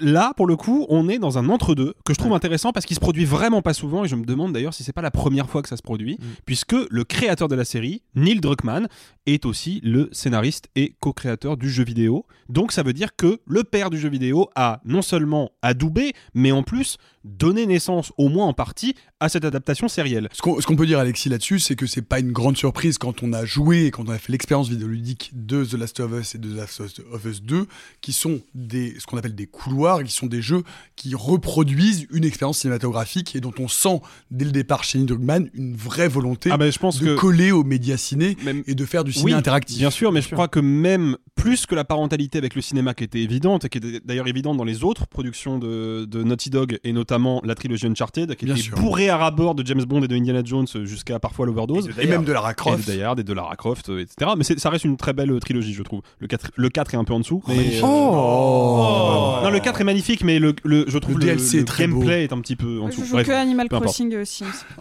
Et alors, comment va ton poney? Euh, alors moi, j'ai j'ai pas un poney. euh, Non. Euh, non, mais en fait, ce, ce que je trouve intéressant, c'est que le, le, la- le jeu vidéo, pardon, avait des parentalités avec le cinéma, certes, mais encore plus avec la série, puisque bah, le format narratif du jeu vidéo, qui dure quand même minimum entre 6 et 10 heures, Minimum. le rapproche. Minimum, hein. Minimum, ouais. Bah, pour ce genre de jeu, en général, on tape aux alentours des 20-30. Ouais, Ah ouais, mais- est sur 20-30. Voilà, Ouais, facile, mais hein. ça tape quand même sur une durée équivalente à une, saison, voire deux saisons de Mm. série télé. Donc c'est intéressant que ça soit adapté via ce médium-là. Ça c'est le premier point. Le deuxième point que je trouve intéressant, parce qu'effectivement, euh, on va évacuer tout de suite le truc, comme tu l'as dit Nicolas, ça ressemble beaucoup aux jeux vidéo. On a vu que le premier épisode, il faut le spécifier, parce que c'est le seul qui est sorti, mais ça ressemble beaucoup aux jeux vidéo. Le truc c'est que, bah, de 1, je trouve que ça reprend plutôt bien les codes de l'univers. Deux, je trouve qu'il y a un vrai soin apporté au casting et c'est pas toujours le cas Hmm. dans les adaptations de jeux vidéo en général. C'est produit à la va-vite, donc on caste un petit peu le premier qui est dispo. Là, je trouve que tant Pedro Pascal que Bella Ramsey, on est vraiment sur un casting très précis, très pointu et qui tout de suite fonctionne à l'image. Et c'est intéressant parce qu'il a été extrêmement critiqué quand il a été annoncé par les fans du jeu vidéo en disant il ne ressemble pas assez, il voulait. Non, pas par les fans du jeu vidéo, par les fans du jeu vidéo. d'acteurs euh, blancs de peau avec des yeux bleus. Ouais, ouais, clairement. Peut-être, enfin- Parce que les fans du jeu vidéo ont Si. été nombreux à dire enfin une, une série qui a compris que euh, Ellie c'était pas une héroïne badass, c'était vraiment une ado Mais ce sont pas normale, des quoi. décalques, c'est-à-dire qu'il n'y a, pas- Ah a- non. il y a pas une recherche de ressemblance avec les personnages du jeu vidéo, il y a une recherche d'incarnation, ce qui est Quand beaucoup tu plus regardes Pedro intéressant. Pascal, Si, quand quand même. il y ressemble, moi je trouve. Hein. Bah, jusque dans le costume et dans sa coiffure. Donc euh, c'est une réinterprétation, mais qui est quand même très proche. Et j'aime bien, tu as les mains qui tournent. Mais les mains qui tournent, on dirait que tu vas jeter des paillettes. Pas du tout. Mais- Dès qu'on parle de Pedro Pascal, c'est ça? Euh, non mais non mais moi je trouve que le casting est plutôt bien senti et surtout il y a un truc et ça ça augure peut-être de quelque chose de positif pour la suite de la série parce que il y a quelque chose que fait ce premier épisode que ne fait pas le jeu vidéo parce que si le jeu vidéo est d'un point de vue narratif et d'un point de vue immersif bien au-delà du, euh, du cinéma parce que bah, au cinéma on n'a pas de manette entre les mains hein, c'est aussi bête que ça mais le fait est que là il fait quelque chose il brise une règle du jeu vidéo euh, qui est le point de vue fixe. En général dans un jeu vidéo du début à la fin on a le même point de vue le même personnage. Il y a quelques variations évidemment euh, GTA 5 pour citer un exemple très connu mais ça reste relativement limité alors qu'au cinéma et dans la série on peut multiplier les points de vue Et je trouve très courageux d'avoir commencé cet épisode pendant quand même bien 35-40 minutes avec le point de vue d'un personnage qui, pour les connaisseurs de jeu, va disparaître très vite et de manière très brutale. Et ça, je trouve qu'en termes d'immersion, c'est bon signe. Ça veut dire que Neil Druckmann. ce qui est aussi le point de départ de Oui. The Last of Us. hein. Enfin, Euh, pour le coup. mais du Tu point de vue, on commence par jouer du ce point de personnage. vue de Joël. Non. Parce- non, alors, non, non, ah, non, si, non, bah, tu vois, elle le, joue- po- le- le Non, premier non, Last of Us, tu joues, tu joues la fille de Joël. C'est le, tu, ça je commence par ça. Je suis d'accord avec vous, mais l'intro est rushée. La- Non, elle est pas de rushée, elle est Ah pas rushée. Elle est pas rushée, c'est que ce serait interminable si tu t'ennuyais autant sûr. que dans le premier bien- épisode. Ah, ok, d'accord. Parce que les 30 premières minutes, je suis navré. Euh, petite Fifi va chez les grands-parents. Ouh, les grands-parents claquent des dents. Ah, je suis pas Mmh, d'accord, Il fait un peu trop chaud. Oh, dis donc d'accord. Des grands C'est camions gris, militaires oh là dans la rue. Mmh. Non, un des talents de l'intro du jeu vidéo, jeu vidéo que je porte pas particulièrement dans mon cœur. Je veux dire, j'en suis pas un fou absolu. Euh, c'est une assez bonne série Euh, B. moi non C'est plus, une hein. bonne. Contrairement à moi, mais je ne donne pas mon avis, c'est dans mon contrat. C'est une assez bonne synthèse du genre post-apocalyptique, mais qui est incapable de la transcender. C'est le Citizen Kane du jeu vidéo, mais je ne donne pas mon avis. Ok. Euh, non, en fait, ce que je veux dire, c'est que moi, j'ai pas passé un trop mauvais moment devant ce pilote. Vraiment, j'ai pas passé un mauvais moment. Euh, la direction d'acteur, l'interprétation et globalement, je dirais, le sérieux avec lequel a été entrepris cette adaptation font que ça passe. Et les, J'ajouterais et les qu'il y a- choix narratifs par rapport au jeu vidéo, c'est-à-dire qu'on n'est pas dans de la décale. J'y arrive, j'y arrive. J'ajouterais que il y a plusieurs séquences que j'ai trouvées extrêmement efficaces, hélas, qui sont de purs décalques du jeu vidéo, donc qui sont pas du tout des preuves d'inventivité narrative ou en termes de mise en scène. Et Et par par contre, camionnette, tu veux dire? Tu penses à la scène dans la camionnette avec la caméra euh, qui je passe pense à, derrière, au- au- à la quinzaine de scènes qui sont exactement les mêmes que celles du jeu vidéo en termes de découpage. Que ce soit euh, la fuite, le plan séquence, la panique, euh, certaines interactions après, euh, au présent. Bref. Mais alors, ce qui est, on va dire, ajouté, le gras qu'on a voulu rajouter pour que ça fasse une heure, cette intro, moi j'ai deux énormes problèmes. Déjà, c'est que tu as raison, c'est courageux de multiplier, de multiplier les points de vue, euh, mais je sens qu'on multiplie les points de vue parce qu'on ne sait pas faire autrement dans une série. Je, je crois pas que ce soit un choix. Je crois qu'il y a un vrai problème de savoir-faire. Et ce problème de savoir-faire, je le vois, je suis désolé les amis, dans les dialogues qui sont d'une inanité assez embarrassante et dans les énormes problèmes de montage qu'on a dans ce premier épisode, il y a quand même une séquence de dialogue dans un couloir. Alors, dans une scène qui est assez proche mais pas, mais pas similaire à, ce qu'on avait dans le jeu vidéo où en gros nos deux personnages arrivent euh, pensant euh, intervenir au milieu d'une transaction et en fait, bah, ils arrivent au milieu d'un champ de ruines, on va dire.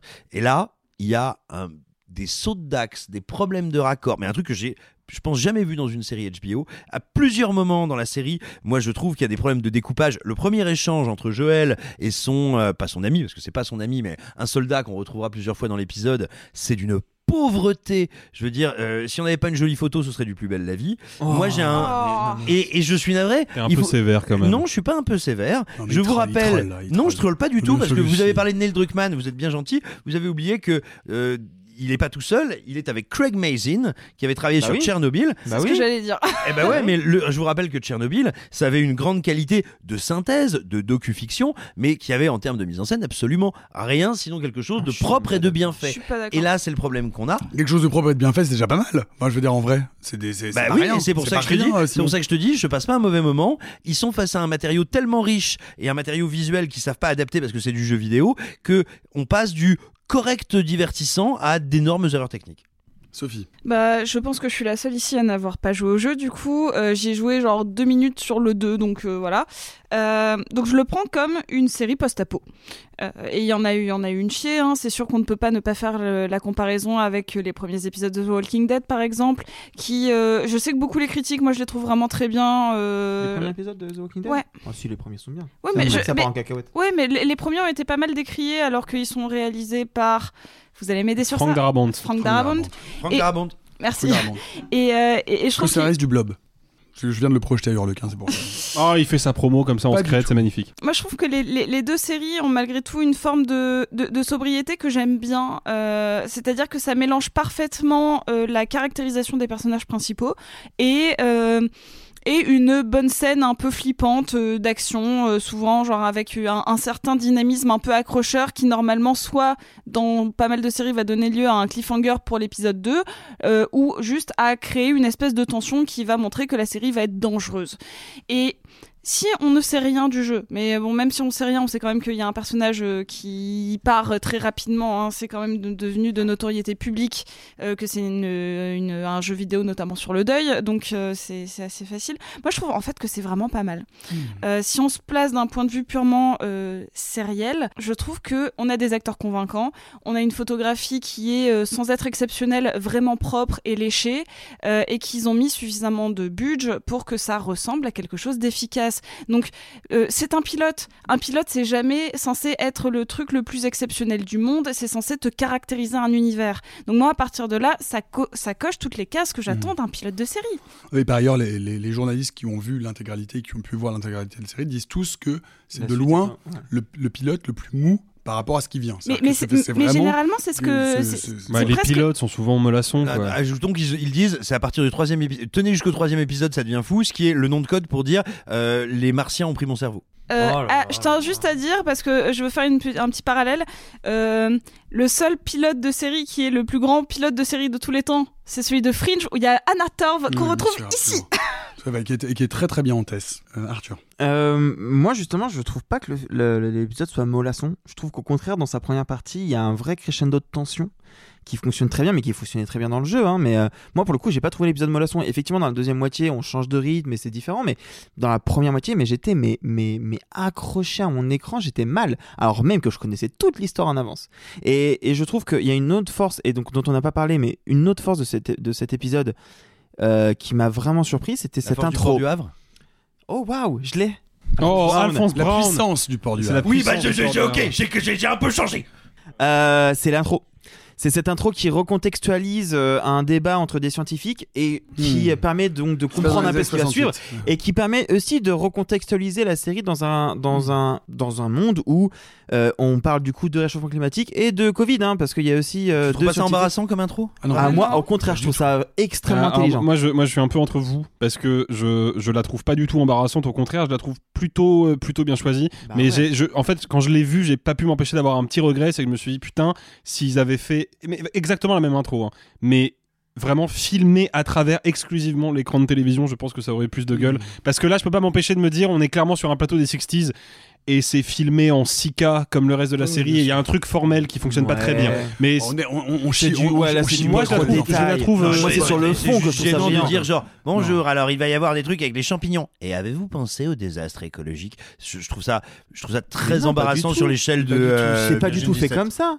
C'est au contraire, c'est amené en disant il attention, troll, il y a des troll. choses. Enfin non, mais tu sais, il y a un côté un peu conspirationniste. je, le- et- je le connais quand il est comme ça. Il faut qu'il prenne un petit smecta. On va lui donner un smecta pour la deuxième partie, ça va se passer. Non, non, moi au contraire, j'ai trouvé ça hyper intelligent que, que, que Mazin rapporte quelque chose de justement de complotiste qui parle du Covid et du réchauffement climatique, alors que le jeu n'en parlait Hmm. pas du tout. Et c'est au contraire une manière de dire ce jeu sorti il y a 10 ans peut encore plus parler du monde actuel maintenant comme ça. Et moi je trouve ça vraiment très fort. Sophie. Ah, euh, le générique est très joli et euh, je trouve qu'on parle pas assez des génériques Ouais. de séries. Alors, et pour le coup, il ressemble un peu à justement tout ce qu'on a eu récemment, je trouve. c'est- euh, c'est- un blob 3D. et des, euh, des, des, des, des- des champignons qui Oui, mais tous les génériques ne peuvent pas être à la hauteur de la saison 2 euh, de White Lotus. Il y a un moment. euh, et, et qui, et De- qui est une relecture The Leftovers. et qui est Le- une le relecture générique du de la- générique de, la saison 2 et 3 de The Leftovers, et, qui est d'autant plus intéressant parce qu'il est tu- vous avez raison très réussi et que c'est une relecture du générique du jeu, Du jeu, ouais. d'ailleurs non alors moi j'ai une question j'ai une question sincère parce que La réponse est 124.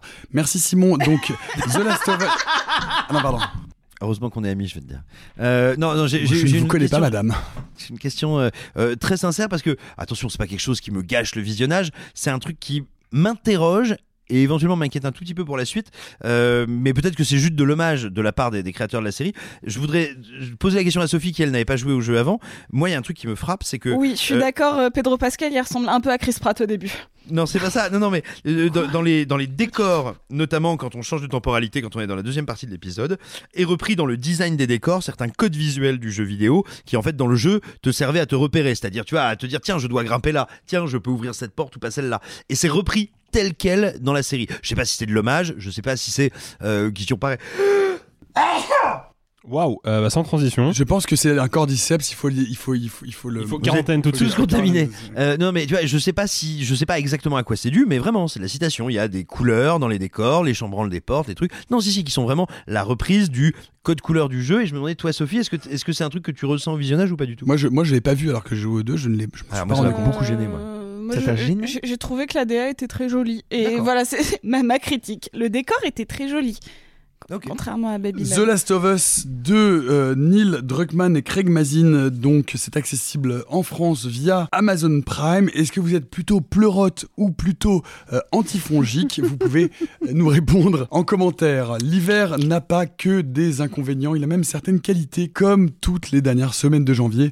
Eh bien, la semaine prochaine se tient le 30e Festival international du film fantastique de Gérard May, jury euh, présidé euh, cette année anniversaire par Michel Zanavicius et Bérénice Bejo. Nous y serons, nous y enregistrerons un épisode spécial avec des invités spéciaux, mais avant de sauter dans le train pour les Vosges, qu'attendre de ce 30e euh, festival qui veut commencer? Quelles sont vos attentes, vos espérances? Quels sont les films que vous avez particulièrement envie de voir, Sophie. Alors, euh, je vais conseiller un film qui sera euh, donc dans les films de patrimoine qui seront passés, qui est Malveillance de Jaume Balaguerro, qui sera présent, qui est sans doute un des films les plus glaçants que j'ai pu voir de ma vie. On n'est pas sur du fantastique euh, merveilleux, surnaturel, mais vraiment sur du thriller euh, psychologique du point de vue euh, de la personne malveillante, comme le dit le titre. Et je pense que on c'est peut, on peut rappeler que donc c'est l'histoire d'un concierge Ah, ah, je- dans je- un immeuble. Bah, oui, enfin, oui. Donc c'est l'histoire d'un concierge dans un immeuble qui est euh, agacé par euh, la joie de vivre d'une des locataires de l'immeuble et qui va s'en prendre à elle de manière très pernicieuse, sournoise, Perverse. perverse, insidieuse, et donc de, par des petites touches lui glacer la vie. C'est comme quand vous souhaitez à quelqu'un que vous n'aimez pas qu'il se coince le petit doigt de pied dans une porte tous les jours, mais lui va faire ça, mais en pire. Et Changer les objets de place, enfin des choses vraiment très très. C'est Amélie Poulain à l'envers. hein, C'est ça, exactement, ouais, tout à fait. Et, et donc je vous le conseille si vous, l'avez- si, vous l'avez, si vous ne l'avez jamais vu et que vous êtes de passage à Gérardmer. Et le deuxième, c'est un film qui est hors compétition, si je ne dis pas de bêtises, qui s'appelle Wessera, qui est un premier ou un deuxième film, j'ai Premier, oublié. premier film, premier long métrage, euh, qui est absolument hum, fabuleux, pareil euh, gla- glaçon sur euh, la maternité, le non-désir de maternité, sur la sorcellerie. C'est un univers très féminin, mais aussi très agressif, euh, qui tend vers un surnaturel presque psychédélique. C'est une plongée en enfer en Amérique latine absolument somptueuse, et j'espère qu'il va vous retourner comme il m'avait subjugué lorsque je l'avais vu au BIF l'année dernière. Eh bien, je, confirme, hein, c'est un film, c'est le premier film de Michel Garza Cervera, qui est une réalisatrice mexicaine. C'est un film merveilleux, c'est un film euh, de sorcellerie, c'est un film physique, c'est un film qui fait mal. euh, et euh, je peux vous annoncer que c'est un film que je vais avoir le plaisir et que vous pourrez voir avec nous à Hurlequin, puisque on devrait pouvoir le projeter si tout va bien, et ce sera confirmé normalement dans la séance du mois d'avril. Venez voir Wessera, c'est vraiment un très très beau film, et pas un film juste féministe, c'est un vrai beau film d'horreur de femme et qui parle la douleur du corps et qui est un film qui fait vraiment absolument mal avec une scène de sorcière absolument magnifique. Bref, venez voir Wessera, c'est extraordinaire. J'essaye de faire craquer mes doigts quand vous ça. aurez. Voilà, vous Ça, ça, comprendrez quand vous verrez Voilà, le film. C'est un, film qui fait craquer. Euh, Alexis, qui est ce Gérard May euh, 30e anniversaire 2023, quelles sont tes attentes, euh, tes expectations Parce que bah écoute, moi, alors moi j'en ai- j'en ai, j'en avais deux, mais il y en a une dont Sophie a déjà euh, très très bien parlé, qui est donc Malveillance, film que j'avais découvert à l'époque euh, à sa sortie et qui m'avait comme euh, beaucoup et comme rarement retourné le bide, notamment par sa conclusion absolument terrifiante. Et bah moi en fait il y a un film que j'ai déjà eu la chance de voir, je vais évidemment pas trop en parler, on va préserver un peu le suspense, c'est La Montagne de Thomas Salvador qui avait réalisé un premier long métrage en 2014 qui s'appelait Vincent n'a pas d'écailles, qui était une sorte de relecture autorisante, et je dis ça dans le bon sens du terme, du cinéma de super-héros, qui était un film à bien des égards imparfait, mais néanmoins assez Mais tout à encourageant. fait touchant et très Oui, intéressant, très touchant ouais. et surtout intéressant dans sa manière, euh, dans son, dans son, dans son approche très épurée et très économe de l'imagerie Mm. du super-héros. Et il remet le couvert avec La Montagne, qui raconte donc grosso modo l'histoire d'un homme qui un jour décide de tout plaquer pour aller vivre littéralement à 3800 mètres d'altitude dans les Alpes au-dessus de Chamonix. Et évidemment, il va découvrir sur place des phénomènes un peu étranges qui vont le captiver et peu à peu le transformer. Donc on est quelque part dans la prolongation thématique de Vincent n'a pas. C'est un film qui emprunte beaucoup au réalisme magique et au monde du conte et de la fable. Et c'est un film qui, comme un autre film qu'on avait vu au Festival de Cannes, qui était Léoto Montagnier, que personnellement j'avais pas trop apprécié, mais qui avait pour lui d'avoir des plans, une vision de la montagne, du gigantisme de la montagne qui était absolument sidérante. Bah là, c'est un peu la même chose. Il y a des plans qui sont d'une beauté à couper le souffle au milieu d'un film qui n'a presque aucune prétention esthétique, du moins de prime abord, parce qu'on est sur des plans larges, assez fixes, assez lents, et le film va réussir à injecter non seulement de la contemplation et du, et du beau dans ce dispositif, mais en plus du fantastique et du vrai fantastique, du fantastique qui fait cogiter et, euh, et qui se concrétise à l'image de manière très intéressante. Mais on en reparlera peut-être euh, à Gérard May justement. Et on peut dire que Jaume Balaguerro sera euh, invité euh, spécial du Festival de Gérard May Oui. et qu'on pourra y voir son nouveau film, euh, Vénus, qui sera projeté euh, hors compétition. Simon, Gérard May, euh, tes envies, tes désirs? Mes envies, mes désirs, très brièvement, trois œuvres. La première est une œuvre de patrimoine qui est diffusée tous les ans à Gérardmer, qui s'intitule La petite absinthe du Grand Hôtel. Euh, elle est présentée en exclusivité aux festivaliers. N'hésitez pas à aller à Gérardmer, ça vaut le déplacement. Le petit bonhomme va sortir de la maison. Ensuite, euh, deux longs métrages. Alors moi, contrairement à vous, je ne vois pas les films avant les festivals. C'est pour ça que je vais à les festivals. Euh, donc- Oui, bah on n'a pas tous ton planning. ah, Certainement pas en effet. Donc tout d'abord, moi j'ai très envie de voir en compétition Piaf. Euh, très simplement, Piaf, c'est l'histoire d'une bruiteuse. On sait depuis Berberian Sound Studio qu'il y a matière à raconter des histoires euh, abominables autour du son et du bruitage au cinéma. Là, ça n'est pas au cinéma, c'est une bruiteuse de publicité qui va avoir un blocage sur un de ses projets, se retrouver avec une queue de cheval qui pousse, mais non pas sur son crâne, parce qu'il s'agit bien de la queue d'un cheval, et qui à côté de ça va entamer une relation de domination avec un botaniste. Alors non, ça n'est pas un camoulox de mes rêves du Ah samedi ouais. soir raviné, mais c'est un synopsis qui titille euh, cet objet que j'appelle ma curiosité. En ce qui concerne le hors compétition, il y a Jour de feu. Jour de feu, qu'est-ce que c'est? C'est un homme et son père coincés dans une bagnole pendant un, un des énormes incendies tels qu'on a pu en connaître euh, en France Ah. et en Europe, et d'ailleurs dans le monde. En plein feu? Euh, oui, en plein feu. Oui, en plein feu, pardon, pas jour de feu. En plein feu. Euh, voilà le type d'incendie qu'on a pu connaître ces dernières années un peu partout dans le monde. Je trouve que l'idée de vouloir faire un thriller, un thriller psychologique et un thriller ps- spectaculaire dans ce type de cadre, alors qu'on a été confronté, qu'on va probablement encore être confronté à ce type de problématique, c'est intéressant, c'est audacieux.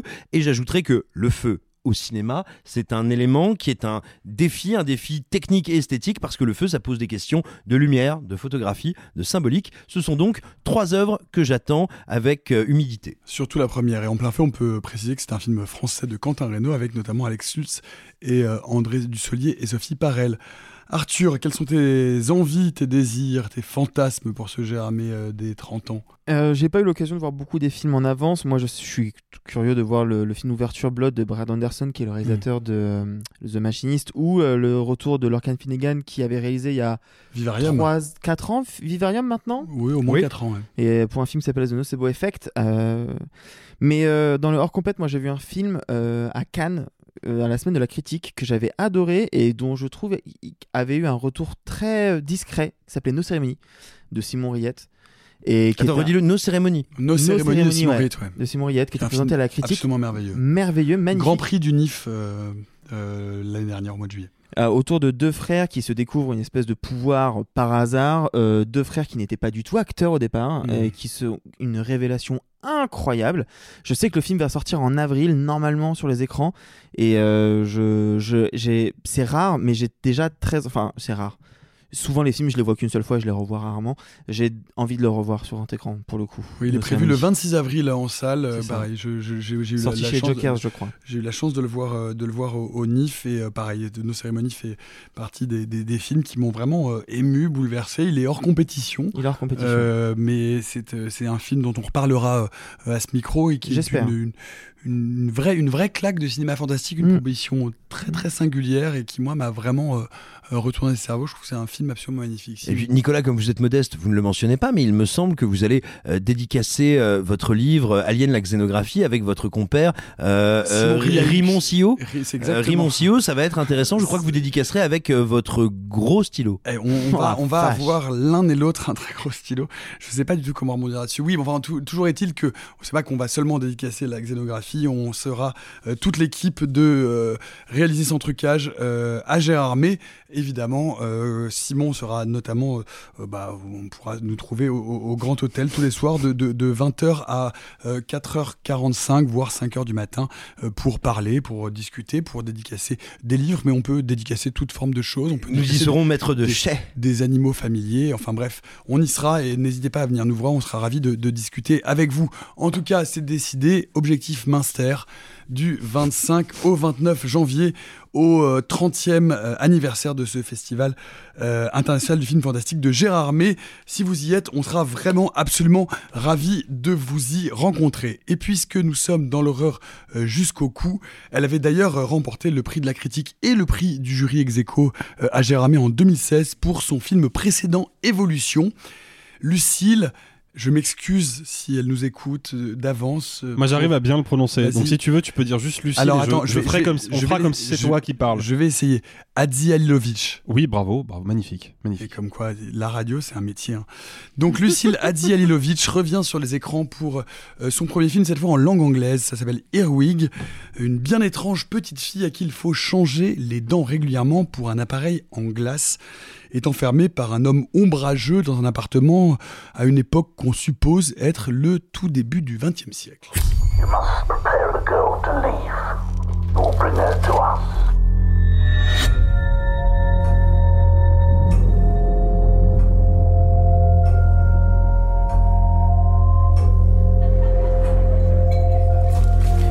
Have you never wondered what it would be like to be someone else?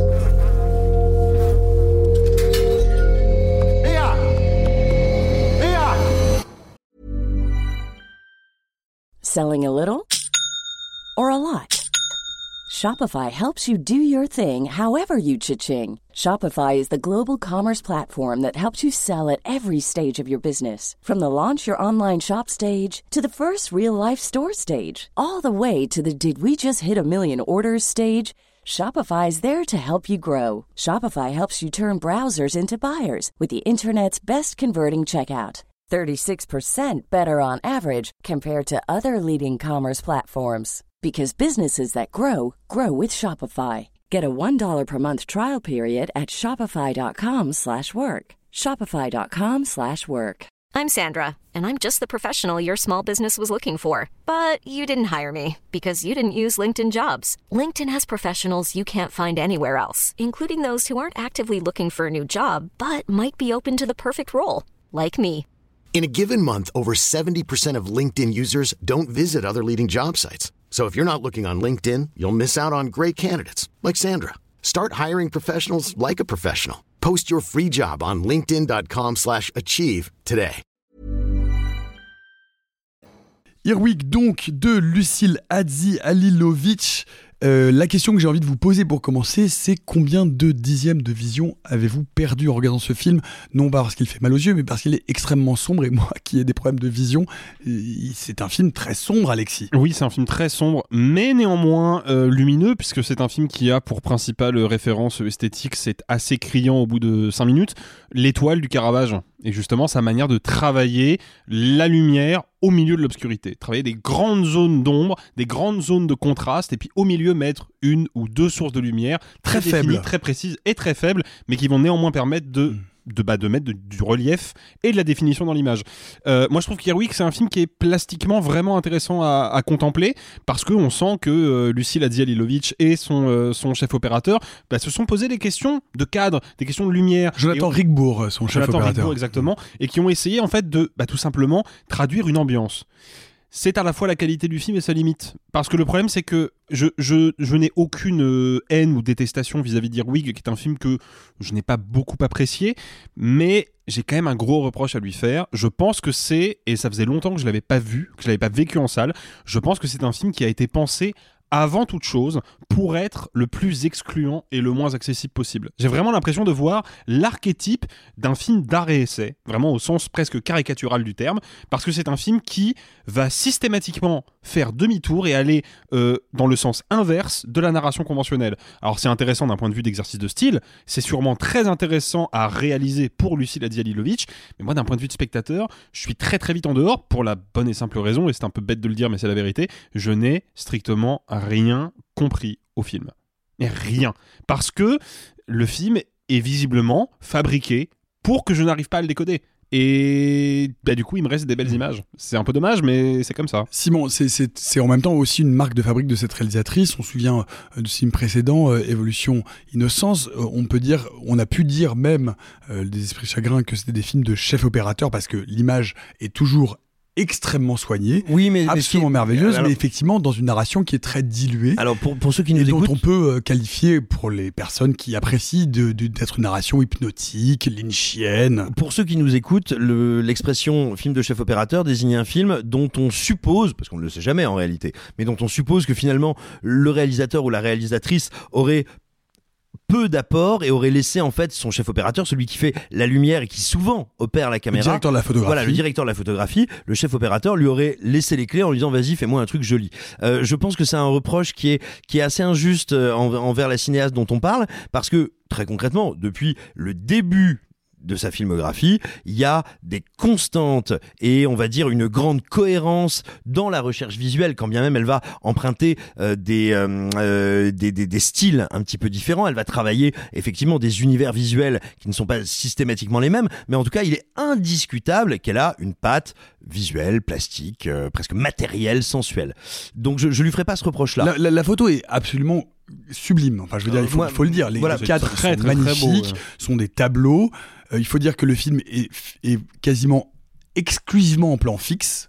Oui, il n'y a mais- quasiment pas de mouvement de caméra. Les seuls mouvements de caméra sont extrêmement discrets, c'est-à-dire qu'on suit euh, des personnages qui bougent dans un décor. C'est-à-dire que ce sont des, on, on a, enfin, le film est, ce sont des tableaux. En fait, ce sont des, une succession Oui, de mais, tableaux. mais c'est pas c'est pas c'est pas un problème en soi. Non, non, on bien peut faire sûr, des films éminemment euh, dynamiques, vivants et intenses en plan fixe. Euh, encore une fois, ça n'est jamais qu'une question de euh, composition, de découpage, de cadrage et aussi de montage. Mais non, non, le moi j'ai j'ai un problème énorme en fait qui est apparu progressivement en découvrant les, les, les travaux de Lucille euh, Hadzi-Alilovitch.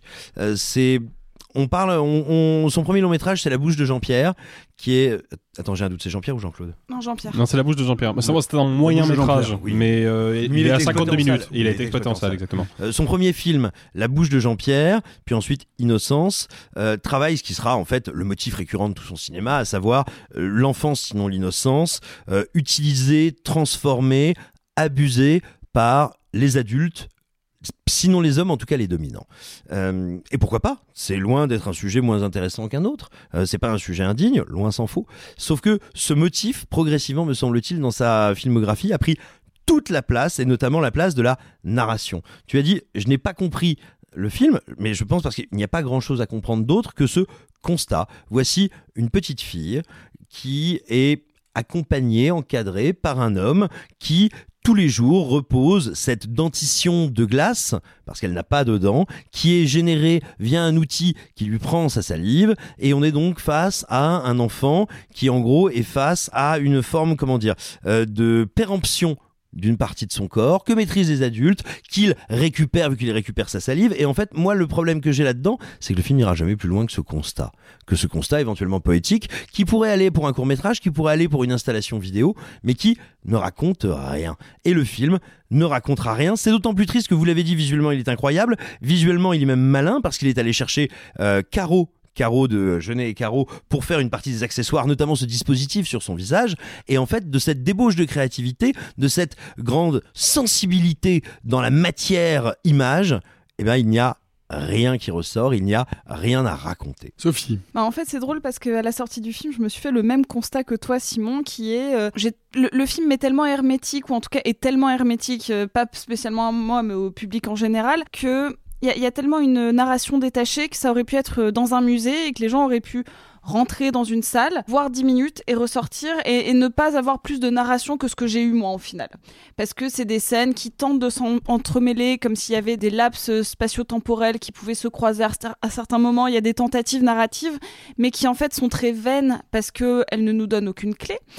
Et c'est pas grave, hein. en vrai, c'est pas un film que j'ai particulièrement apprécié parce que je le trouve pas appréciable, mais j'ai l'impression qu'elle l'a fait pour elle ce film, elle l'a fait pour euh, accomplir une intention de réalisatrice, et donc elle s'applique parce que c'est quelque chose qu'on sent fondamentalement qu'elle a envie de faire.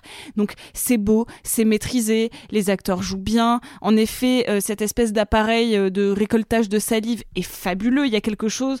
euh, je me dis tiens, ça je ne, l'ai jamais vu dans un long métrage et c'est très appréciable alors qu'on en a vu des films de genre qui ont travaillé au corps humain, du body horror ou juste des éléments presque de torture Ça, je l'ai jamais vu. Euh, j'ai pas pu m'empêcher. Donc moi, c'est le premier euh, que, que je vois euh, de la réalisatrice. Et mais je vois toutes ces références picturales. Euh, on, tape un peu chez du Vermeer, mais aussi pour moi cette espèce de de perte de l'innocence enfantine. Je la vois vraiment chez Balthus. Enfin vraiment, j'y vois ce, costume de d'écolière qu'on voit très chaste, mais malgré tout donc de ce corps abusé par les adultes. Moi, j'y vois quelque chose de. en fait, elle va elle va piéger le spectateur sur leur propre sur leur propre perversion. Et je trouve que c'est assez intelligent et malgré tout, bah, on peut pas passer un, incroyable moment de spectateur. Enfin, en tout cas, j'en ai pas l'impression. Mais en, même temps, euh, quand, on raconte ça, moi, il y a des moments qui me font penser, notamment euh, dans les scènes finales avec, avec cette espèce de, de grande bâtisse à, à du Alain Resnais, l'année dernière Marianne Bad. On, on J'en est- ai parlé à Sophie à la sortie de la salle. Je suis fier qu'on ait cette connexion. euh, Mais, mais voilà, et, et, euh, j'adore l'année dernière Marianne Bad. Ah, on n'a plus de connexion alors.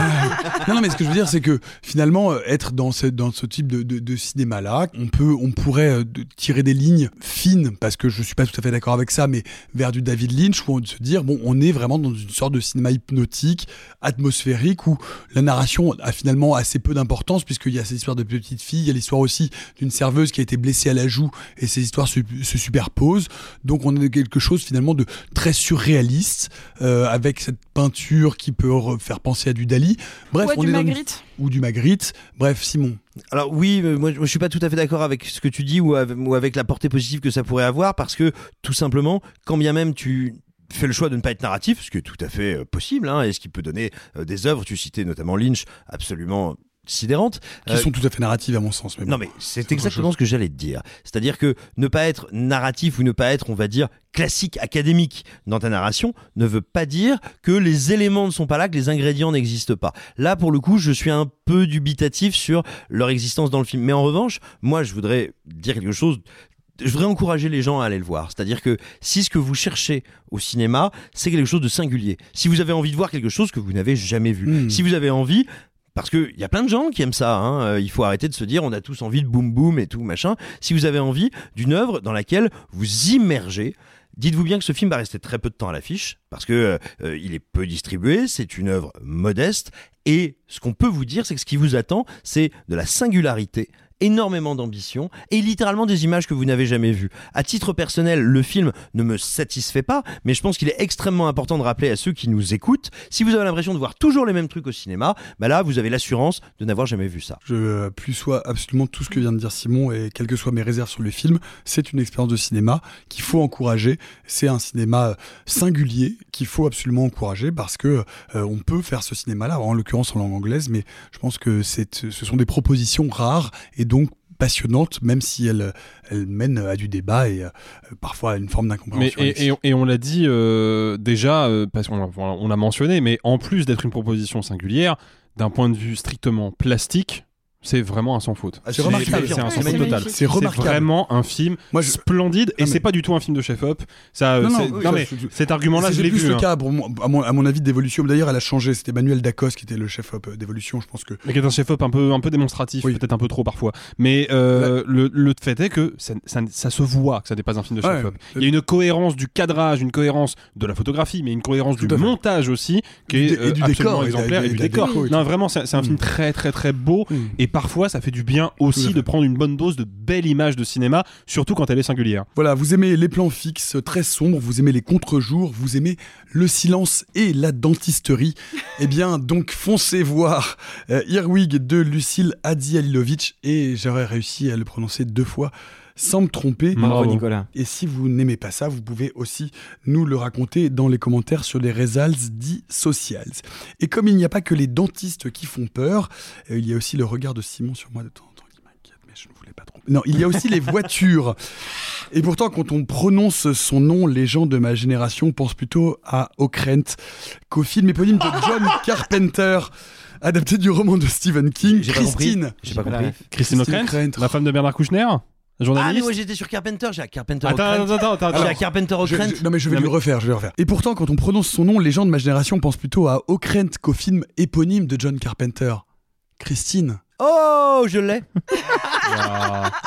Nous sommes donc en 1983 et il ne fait pas bon rayer la carrosserie de la somptueuse Plymouth Fury rouge et blanche. Her name's Christine.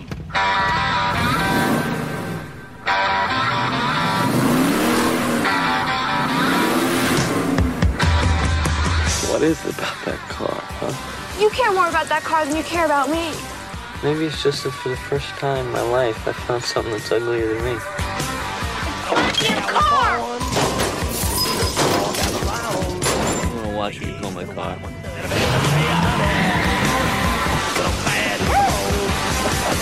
It's real sensitive.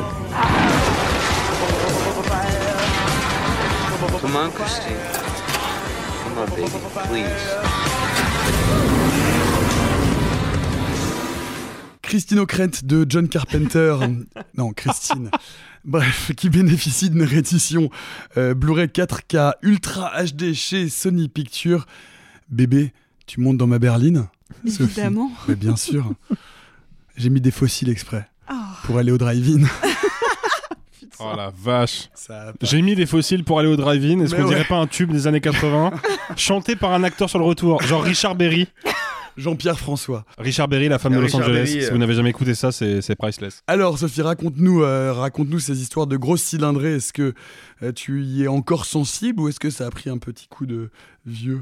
Euh, C'était un film dont j'avais peu de souvenirs. C'est bizarre hein, parce que euh, je, je me souviens euh, mettre le DVD dans, dans le lecteur, euh, prendre une claque et regarder un autre Carpenter après, et puis finalement oublier un peu Christine. À part quelques euh, quelques scènes un petit peu euh, un petit peu phares. Waouh. Voilà. Euh, je sais. Excellent. La conduite de ton argumentation est exceptionnelle. Ouh. Euh, Vroom, ne j'ai fais pas, pas de, marche j'ai pas de arrière, vanne. tout de J'ai pas de vanne. Là là là là. On va toutes les faire maintenant. Euh, en fait, j'ai mis le, le- le doigt sur quelque chose qui, en fait, euh, peut-être a, a effacé le souvenir de ma mémoire. C'est que le début du film n'a pas beaucoup d'ambition. Euh, pas cinématographique. En fait, ce qui reste, c'est euh, c'est toutes les scènes où euh, cette voiture est incarnée, les scènes de meurtre, les flammes, la fin. Il y a, vraiment un truc, mais le, début, bah, il est assez assez plan-plan. Et c'est pas grave, hein, mais il fait très teenage comédie random des années 80.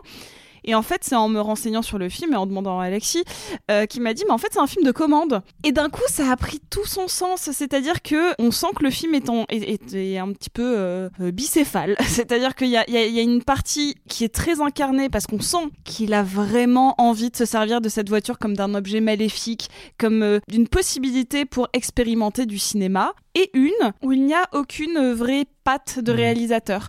Et donc je pense que c'est pour ça que quand on découvre euh, The Thing et, euh, et Christine dans la même journée, bah, en fait il y en a un qui reste et il y en a un qui reste Mm. pas. Et je trouve que ça, c'est en fait c'est peut-être ce qui est euh, ce qui est ressorti de ce revisionnage. Alexis, toi, c'est un, un vrai plaisir. Il, il faut dire, il faut dire que ce film, il se place aussi à un moment particulier euh, dans l'histoire euh, de Carpenter, particulièrement.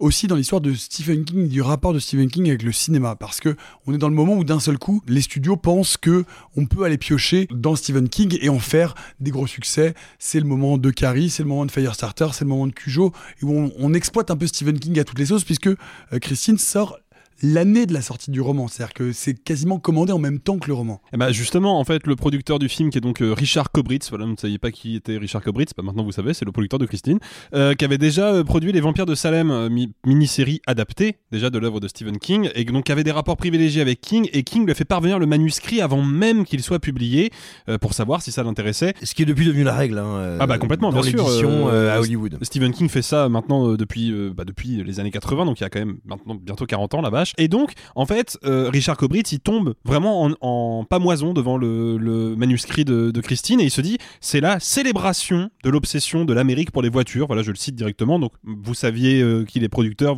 maintenant vous apprenez aussi qu'il est un peu con, parce que c'est pas du tout la célébration de l'obsession de l'Amérique pour les voitures. Bien Non, mais au ça en contraire. parle. Non, mais c'est le sujet. Ça en parle, c'est le sujet. Mais euh, le truc, c'est que Richard Kobritz se dit, ok, j'ai un bon script sous la main, un bon bouquin d'un auteur en vogue, il me, il me faut un grand nom du cinéma de genre pour le porter à l'écran, et il va donc chercher John Carpenter.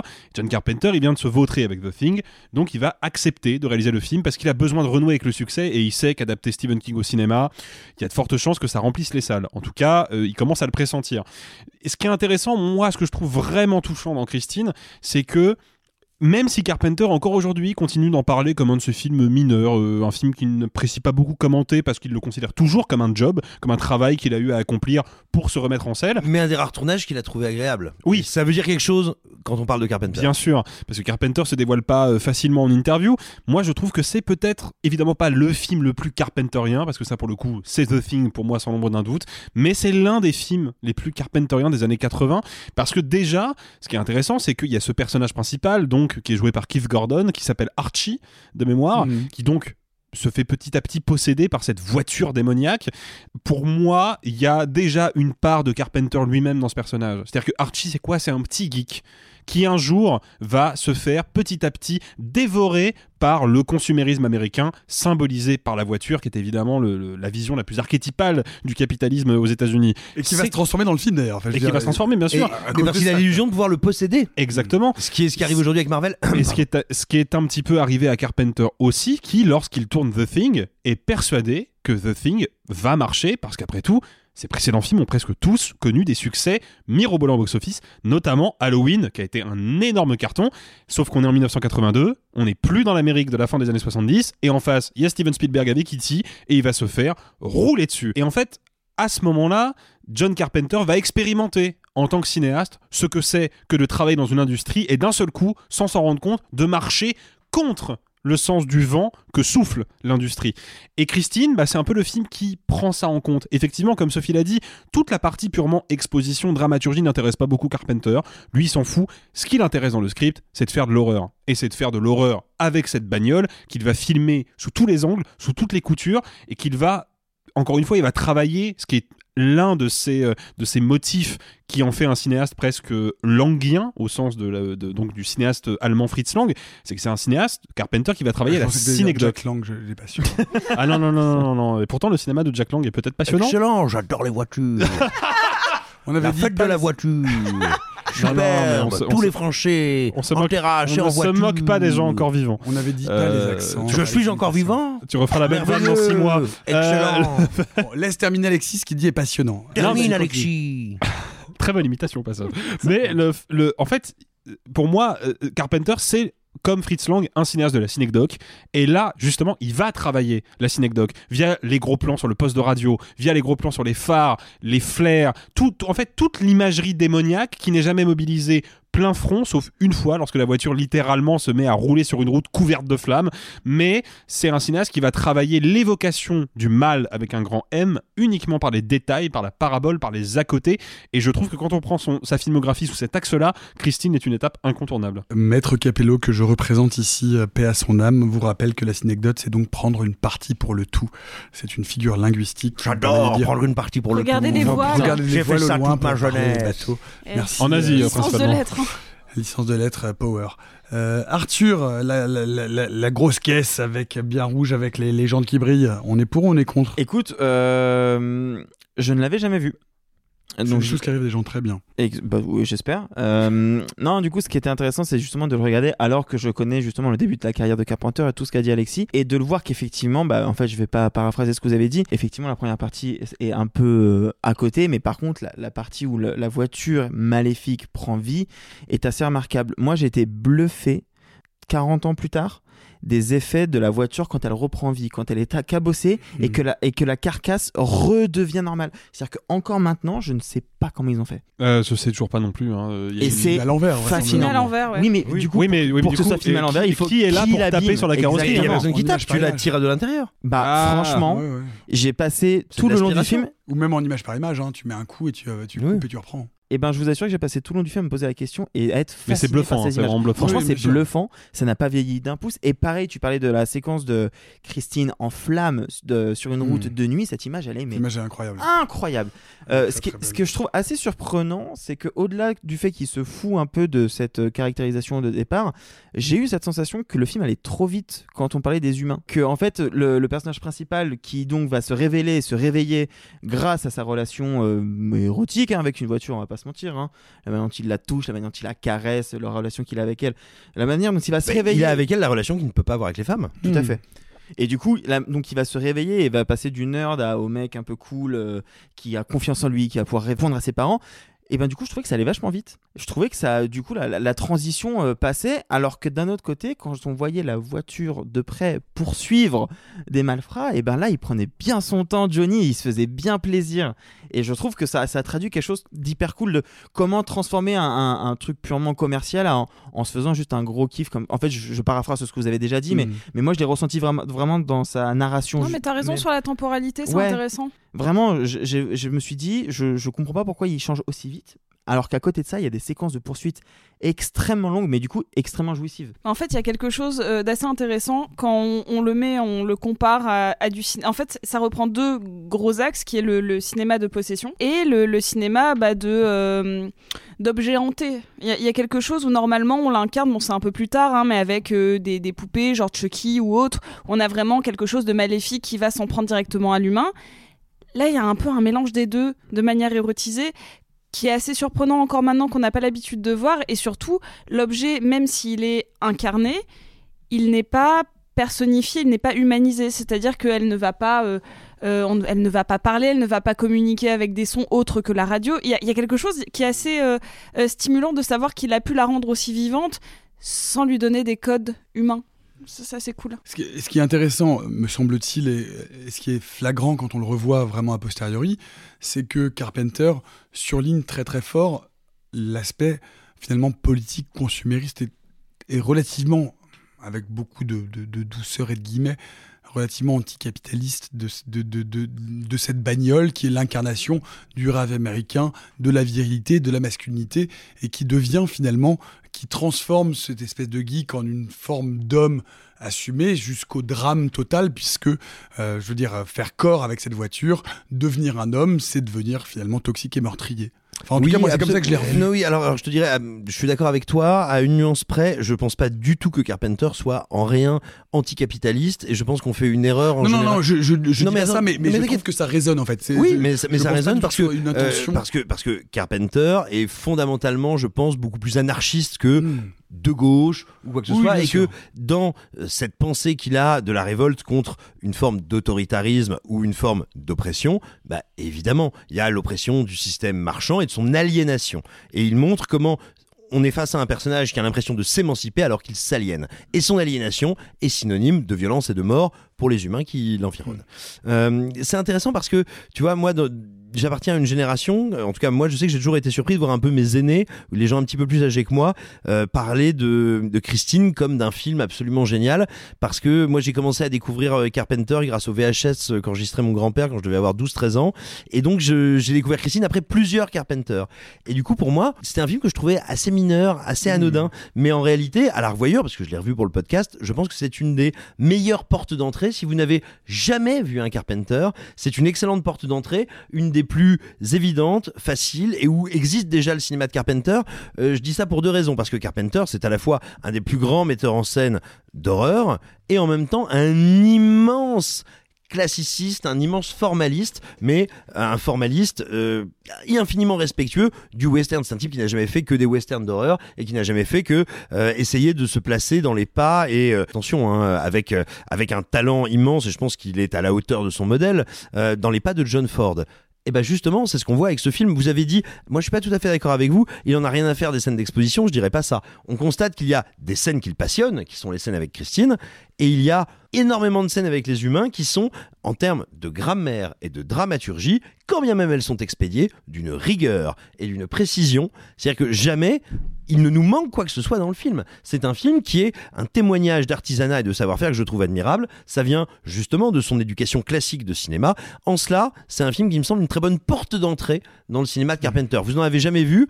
Eh ben, c'est c'est une bonne manière de mettre le pied dans le pédiluve. Et puis après, il va falloir y aller plus méchamment. Ouais, Parce commencer- que- co- non, commencer par The Thing, quoi. Enfin, non, surtout Ah pas. non, non, The Oh, Thing, si. Ah non, Non. Nicolas, surtout pas commencer Ah par non, The non, Thing. c'est bien trop radical. Mais Non, moi, tu moi, commences moi, par The Halloween. Thing, Oui, mais moi aussi. Mais moi, la plupart des gens à qui je le montre et à qui je le montre en premier, ils, ils passent pas un bon moment, ils sont très mal à l'aise, ils ont pas envie d'en Ah voir ouais. d'autres après. Parce que Christine, et j'ai compris en le revoyant pourquoi c'est un film qui me décevait, c'est parce que sa meilleure scène, c'est sa première scène, qui est une scène qui va me permettre d'enchaîner euh, sur Stephen King, qui est cette, cette scène sur la chaîne de montage. Quand Christine a été fabriquée à l'usine, c'est la scène la mieux découpée, photographiée, pensée en termes d'émotion, c'est-à-dire qu'elle est terrifiante dans le film de Carpenter. Et pourquoi elle est terrifiante? Parce que Carpenter a compris, et il est un des rares cinéastes en adaptant Stephen King qui a compris comment adapter Stephen King.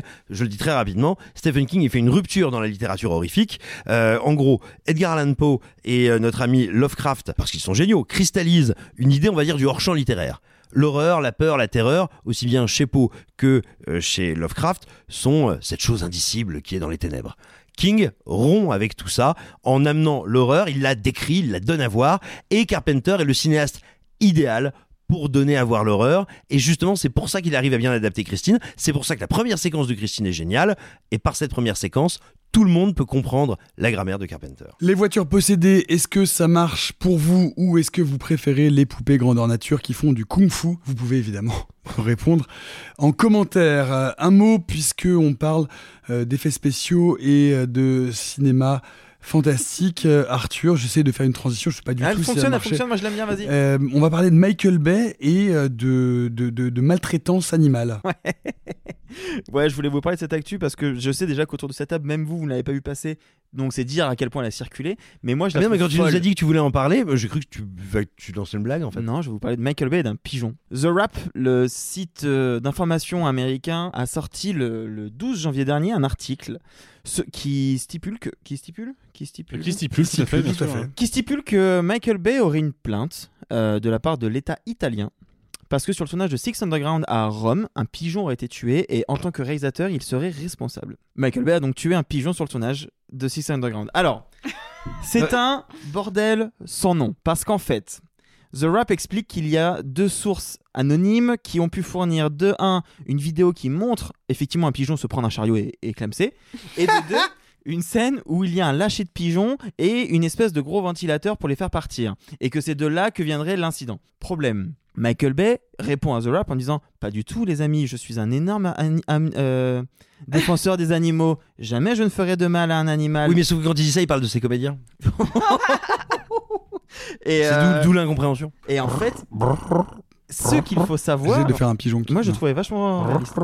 Ce qu'il faut le savoir, c'est qu'en Italie. là ce qu'il faut savoir, c'est qu'en Italie, les, animaux, les oiseaux sont des animaux protégés par la loi. Tu n'as pas le droit de blesser ou de tuer un animal.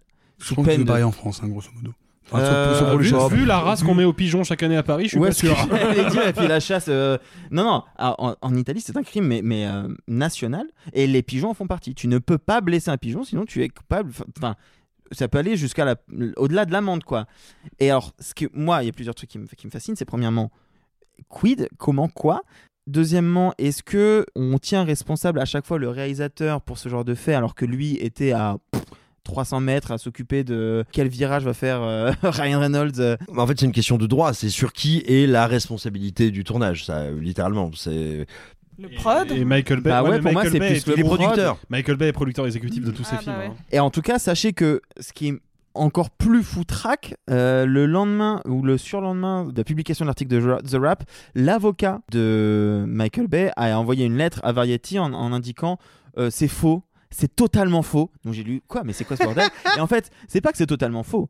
C'est que The Rap dit qu'il y a une plainte et qu'il va être inculpé. Et que, en fait, la lettre de l'avocat dit euh, non, euh, en fait, c'est juste que c'est pas lui qui va être inculpé. Donc, c'est une espèce d'énorme bordel dont tout le monde se fout, mais qui traduit quand même quelque chose que je trouve pas inintéressant de jusqu'où euh, la réflexion de euh, aucun animal n'a été blessé ou tué sur ce tournage peut aller. Mais ce qui est fascinant, c'est que quand tu vois, parce que donc c'est l'ouverture hein, de Six Underground sûr, qui est sur le- Netflix. Quand tu vois l'ouverture de Six Underground, moi, si on m'annonce qu'il y a seulement un pigeon qui a été tué, franchement, je vais dire mais chapeau les mecs quoi. Ah, Déjà, rappelez que. Comme- comme pourquoi un seul en fait Ah non, mais voilà, moi, je pensais Michael Lui-même sur le tournage d'ambulance a littéralement failli se ramasser une ambulance enflammée sur la tronche. C'est passé à 2 mètres quoi. Oui, mais lui, il dit qu'il est un well-known animal lover, tu vois, et un major animal activiste. Donc, euh, Ah, mais moi, je veux dire, c'est bien parce que j'aime les animaux. sur une ambulance, mais par contre, jamais un pigeon ne sera blessé. Tu Moi, c'est bien parce que j'aime les animaux que je tue des pigeons. Et le rapprochement est intéressant parce qu'entre Michael Bay et un pigeon, finalement, Oh Non, ambulance. allez, ça suffit, suffit, suffit l'amorosité, on se requinque. Et si on rigolait un brin Mais oui, parce qu'on adore l'humour. Surtout toi, Simon, je sais que t'aimes beaucoup l'humour. J'adore rire. Très angoissant. L'humour. Angoissant ou gênant, je sais pas trop. C'est un peu les deux. C'est surtout angoissant. La comédie de la semaine dernière nous emmenait dans les Cyclades. Cette semaine, on part à Port-de-Bouc. C'est sur la côte d'Azur. C'est là que vit la famille de Youssef Salem, qui est immigré algérien, qui vient précisément d'écrire un roman sur eux, sur sa famille. Le titre du roman, Le choc toxique, ce qui fait, allez, moyen plaisir à la famille en question. Vous voulez bien me faire une avance pour le TGV et tout ça, et puis c'est l'anniversaire de ma mère? Le monde de l'édition, c'est la catastrophe. Je peux pas. Je peux éventuellement vous faire des avances, mais pas une. je, je comprends pas. Vous pouvez me faire plusieurs avances? Je vais te présenter tout le monde. Tu bois pas. S'il y a un jour où il faut pas que tu boives, c'est aujourd'hui, c'est ce soir. Ok. Ils vont te scruter. Ils vont te filmer avec leur téléphone portable. C'est pas le moment de dire des conneries. C'est pas le moment d'en faire. Allez, c'est le dernier. Oh, je l'aime, il est génial. Youssef Salem a du succès, c'est un film de Baya Kasmi avec Ramzi Bedia et Noémie Lovski. Et quand je regarde vos mines réjouies, je me dis que Youssef Salem a vraiment beaucoup de succès, mais vraiment beaucoup de succès. Ah bah oui. Vraiment beaucoup de succès. Beaucoup Vraiment. de succès. Ah oui, vraiment, ouais. non Ouais, ouais, vraiment. C'est un home run. Je vous ai compris Ah Eh ben c'est pas trop tôt. C'est donc un film que tout le monde aime. Sophie, qu'est-ce qui se passe? Quel est cet enthousiasme collectif? Ben, la dernière fois, la semaine dernière, on a parlé des Cyclades en disant euh, tiens, euh, si c'était ça le niveau euh, moyen de la comédie française, on serait pas si mal. Et je continue à le penser parce que même si le niveau moyen des comédies françaises était, on va dire, au-dessus des Cyclades, euh, euh, ce qui n'est pas le cas, en fait, Youssef Salem serait quand même bien au-dessus. Bah oui, même mais si s'il le... te plaît, ouais. Non, mais même si le niveau moyen de la comédie française actuelle était relevé d'un cran, bah, ça resterait sans doute une des meilleures comédies françaises de l'année. En tout cas, c'est comme ça que je l'ai reçu parce que ça faisait longtemps que j'avais pas eu autant de un, un sentiment à la fois de légèreté, d'intelligence, de finesse d'écriture, d'émotion. En fait, un, un espèce de mélange parfait pour une comédie. La réalisatrice et notamment euh, la scénariste de sans doute la dernière comédie française qui m'avait fait cet effet-là, qui est Le nom des gens, qui était une comédie euh, beaucoup plus euh, oui, mais ça, ça date. Non, mais Je qui. voulais dire, ça fait au moins 10 ans, non Ouais, ça fait plus de Non, non, peut-être peut-être une précision. 2010, C'est- Le la compagne de, de Michel Leclerc, euh, qui réalise aussi des comédies. En fait, quand l'un réalise, l'autre scénarise, et vice-versa. C'est-à-dire qu'ils travaillent tous Le les deux nom des gens est réalisé par Michel Leclerc, en Oui, l'occurrence. oui c'est pour ça Mais que je dis qu'elle était scénariste, scénariste dessus. J'ai aimé plein d'autres comédies françaises depuis, mais c'est, je, je pense que Le nom des gens euh, était l'une des premières comédies euh, françaises où je m'étais dit. Tiens, cette finesse-là, j'ai pas l'habitude de la voir au cinéma.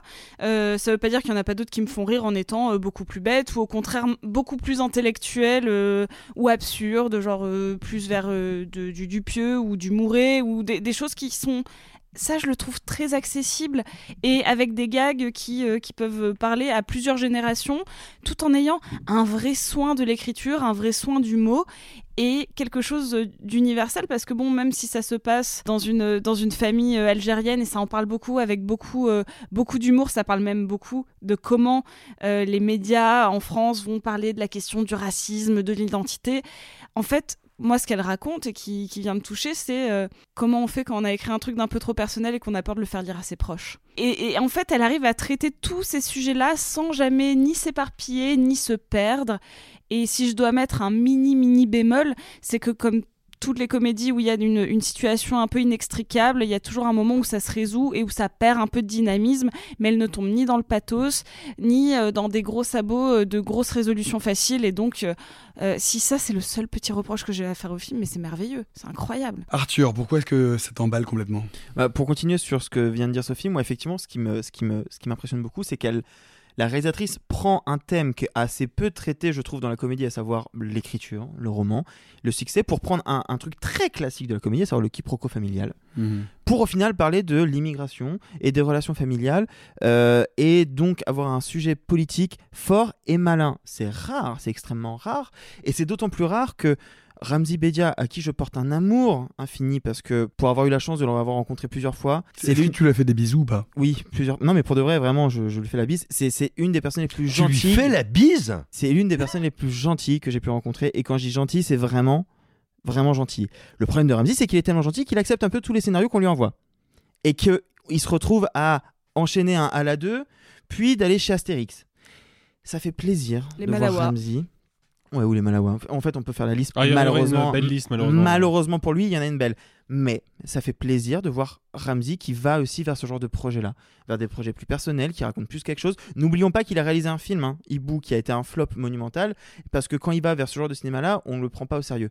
De voir que ce film-là, Youssef Salem, peut avoir un succès critique, et potentiellement, je sais pas, je veux pas me prêcher- je, je n'ai pas la prétention de dire qu'il ne va pas marcher, mais que potentiellement ce genre de comédie peut avoir un, un petit succès m'enchante tout bonnement. Parce que vraiment, c'est un, film intelligent, en plus d'être vraiment drôle, d'être joliment film- filmé, enfin, c'est pas non plus dégueu, c'est pas honteux. Ouais, moi, Youssef Salem, c'est peut-être le film que je conseillerais le plus cette semaine. Simon. Moi, ce qui me passionne dans le film de Baya Kasmi, c'est qu'il me semble qu'elle rassemble dans son cinéma, et donc dans Youssef Salem a du succès, trois qualités qui sont très rarement euh, euh, concentrées dans une même œuvre ou euh, dans une même artiste ou un même artiste au sein des productions françaises, qui est un humanisme dans le sens premier du terme, c'est-à-dire une connaissance des humanités et un rapport à ça et un rapport à plein de domaines que peuvent être la sociologie, la philosophie, la poétique, etc. C'est une authentique humoriste, une authentique comique, une authentique maîtresse du tempo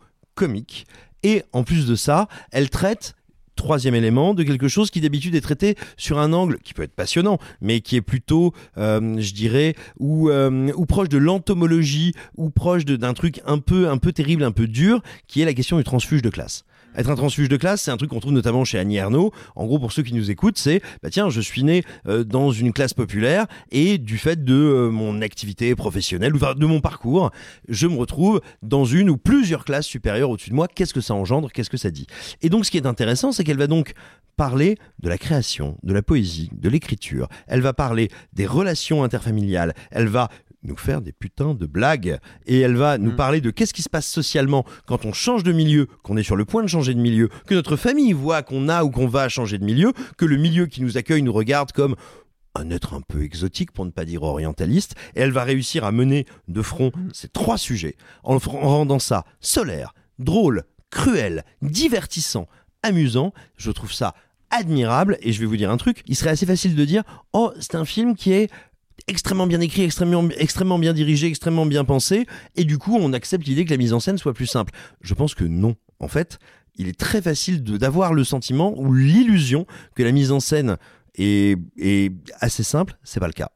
La mise en scène est au cordeau Hmm. de la vibration des personnages, de l'écriture, et justement, elle s'efface toujours et elle refuse tout effet de style ou tout effet signature pour, euh, pour essayer tu vois, de, de- de- de montrer les biscottos, parce qu'elle est en permanence au service du sujet. Et ce que je trouve, et j'en terminerai par là, le plus passionnant, c'est que s'il y a bien un sujet qui n'est pas cinégénique, c'est bien, c'est bien l'industrie de l'édition, c'est à peu près aussi cinégénique que la fabrication des cotons-tiges.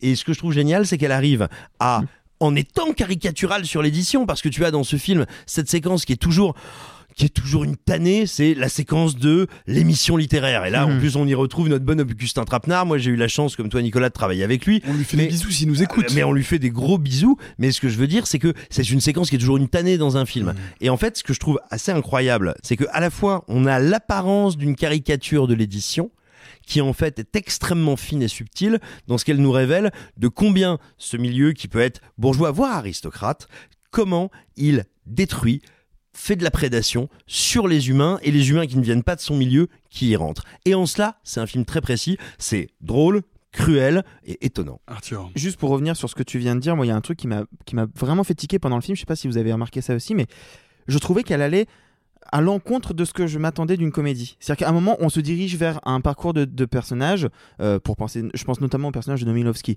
euh, qui à un moment va être tel, elle joue l'agent euh, de... Non, l'éditrice. L'éditrice, pardon. Elle joue l'éditrice euh, de Youssef Salem, et à un moment, le succès est tel qu'elle en perd ses moyens, qu'elle devient bourrée, et qu'elle a un comportement qui, dans un film normal, aurait dû avoir des répercussions euh, d'une relation homme-femme, euh, de... Oui, puis même un peu grave. Et là, le film l'évite, mais tout le temps. Et je trouve qu'il y a plein, d'as- il y a plein de moments, euh, la réalisatrice a l'intelligence de savoir contourner justement tous ces, euh, tous ces. euh, c'est aussi quelque chose qu'elle te dit de ce milieu, c'est quelque chose qui existe dans ce milieu-là. Tout à fait. On, finit, on boucle le home run, Alexis. Pourquoi est-ce que c'est réussi pour toi? Euh, bah, je, vais, je vais être un peu plus bref que mes camarades parce qu'ils ont déjà dit beaucoup de choses euh, positives sur le film. Moi, il y a, il y a deux trucs qui me touchent. Déjà, euh, sans, sans dévoiler nullement la fin, parce qu'il faut surtout pas la dévoiler pour le coup. euh, le, le film cultive pas mal le secret là-dessus. Je trouve intéressant et surtout rafraîchissant et ça m'a rendu heureux quoi quand j'ai vu le film de voir enfin une comédie qui est ouvertement une comédie qui est un film très drôle par instant vraiment très léger et très euh, joyeux se terminer sur une note aride sur une note de regret sur une note de, semi-déception et assumer cette note là et ne pas la, la, la transformer en happy end au dernier moment quoi. Donc déjà ça je trouve ça courageux. Et puis en- ensuite moi euh, j'ai toujours été en fait je crois que ce qui me dérange dans, le, dans les comédies euh, dans les comédies françaises générales on va dire généralistes plutôt c'est l'idée que le film va s'arrêter le temps du gag. C'est le cas dans tous les films de la bande de Philippe Lachaud, par exemple. C'est, on a un rythme qui est très soutenu et d'un coup pause. Le gag advient et on reprend un rythme très soutenu. Et cette structure-là, moi, m'a jamais plu, ne m'a jamais euh, Mm. parlé. Et je trouve intéressant d'avoir une comédie qui est remplie, mais vraiment remplie de blagues, de gags, de mini-sketchs, de, de vraiment de, de- de purs effets comiques qui ne sont jamais soulignés parce qu'en fait, le film ne va jamais s'arrêter pour les contempler. Il est jamais là-dedans. Le, le gag arrive en même temps que le reste de l'histoire. En fait, dans la elle, est- elle est pas, stri- elle est pas stricto sensu, pardon. Elle est pas stricto sensu française. Je veux dire, c'est assez classique dans la comédie américaine aussi d'avoir du fait. sketch qui vient Bien sûr, rythmer bien sûr. l'histoire qui Il y a- moi, y a- y a- y a- Et, attends, elle était classique dans la comédie française des années 70-80 aussi. hein. Ah bah oui, et même un petit peu plus loin, La Cité de la Peur, par exemple, on peut dire de La Cité de la Peur quand même qu'un ratio de gags à la seconde absolument hallucinant, Mm. et il y en a que quelques-uns qui sont surlignés par le, par le film. Sophie. Euh, un petit plus pour euh, Mela Bédia qui euh, signe une de ses euh, performances incroyables et qui vient jouer sur un autre registre qui est tout le temps sur le est-ce que c'est vrai, est-ce que c'est faux, est-ce que c'est biographique, autobiographique, autobiographique et en fait de faire jouer la sœur de Ramzi Bédia, sa propre sœur dans le film, vient rajouter une couche sur le discours un peu mis en abîme du film et je trouve que c'est c'est la petite touche, genre elle l'a- dirigé comme on l'a encore jamais dirigé pour l'instant et c'est très beau et un Mm. gros, cœur- coup, gros coup de cœur sur elle. C'est amusant, alors je, note ça par rapport euh, à la, à la semaine dernière. On parlait euh, des Cyclades, qui est un film euh, de femmes filmé par un homme. Là, c'est un film essentiellement masculin. Si on parle de- du personnage de, de Ramsey, filmé par une femme, est-ce que vous avez le sentiment qu'il y a là quelque chose qui aussi débloque et qui casse des codes de la comédie française euh, traditionnelle ou pas? C'est une Bah, piste à suivre, euh, Simon? Alors non, justement parce que je te dirais, et je vais en faire référence à une œuvre qui est peu connue de, de Baya Kasmi, c'est pour ça aussi que j'employais, et je ne l'ai pas assez travaillé tout à l'heure, euh, le qualificatif humaniste. C'est-à-dire qu'elle a un rapport à ses personnages et à leur humanité qui fait, euh, et attends, loin de moi l'idée de dire, mais euh, un réalisateur ou une réalisatrice, c'est pareil, quel que soit le sujet, c'est pas ça. C'est qu'elle a une appréhension de ses personnages qui fait que ça n'est pas forcément son sujet, et donc du coup, euh, loin de moi l'idée de dire, tiens, voilà son regard de femme sur un homme. Mais justement, pour bien voir à quel point je te dirais la qualité de son regard et surtout la juste distance toujours de ce qu'elle fait est très impressionnante. Elle s'est livrée en 2019 à un exercice qui a été malheureusement un insuccès d'audience, mais dont il faut parler, qui est le Grand Bazar sur M6, une mini-série en six épisodes qui est drôle, lumineuse, étonnante, tu vois, qui aurait pu être, tu sais, qu'il y avait tout le potentiel pour être la terrible série sur le voisinage et sur une famille élargie. Eh ben écoute, le Grand Bazar, si c'était ça, le tout venant de notre, de la série française, oh ben je vais te dire un truc, on serait quand même bien content. Arthur, pour conclure. Non, mais juste pour, pour revenir sur ce que je disais justement tout à l'heure sur le fait qu'elle évite des blagues clichés de qu'on a habitué à voir, je trouve que c'est peut-être parce que c'est une femme qui l'écrit qu'elle va raconter des choses sur les relations du père et de la mère, de, de, la, de ce que ressent le père, de, de ce personnage de l'éditrice justement et de sa solitude en tant que femme. Et euh, dans, sa, dans la, l'humanité qui se dégage de tous ces personnages-là, c'est peut-être là qu'on ressent justement le fait que, que c'est écrit par une femme. Contrairement à Marc Fitoussi qui écrit quand même pas très bien ses personnages. Youssef Salem a du succès, c'est donc un film de Baya Kasmi avec euh, Ramzi Bedia notamment et Noémie Lovski. Euh, Choc toxique, est-ce que c'est plutôt l'histoire de votre famille également ou de votre dernier passage aux toilettes? Vous Aïe. pouvez J'ai la réponse. oui, mais toi on sait, on- malheureusement c'est les deux. Vous pouvez nous parler de tout C'est ça mon dernier passage aux familles. en commentaire. Allez, pour finir notre désormais fameuse depuis la semaine dernière chronique finale, la critique, c'était en 15 secondes chrono la semaine dernière. Disons que ce sera, allez, en 30 secondes chrono, c'est Arthur qui s'y colle pour La guerre des Lulus de Yann Samuel. Prends ton souffle Arthur, 30 secondes chrono, c'est parti. Oh, J'aurais pu le faire en 15 hein, parce qu'il n'y a pas grand chose à dire sur ce film. C'est une Merci, adaptation. c'est l'adaptation d'une euh, série de BD assez connue qui raconte euh, comment des gosses euh, dont l'orphelinat a été détruit pendant la Première Guerre mondiale en Picardie vont essayer d'aller euh, jusqu'à la Suisse et sont quatre petits garçons et, et une jeune fille. Le principal problème de ce film, c'est que aucun des gamins joue bien.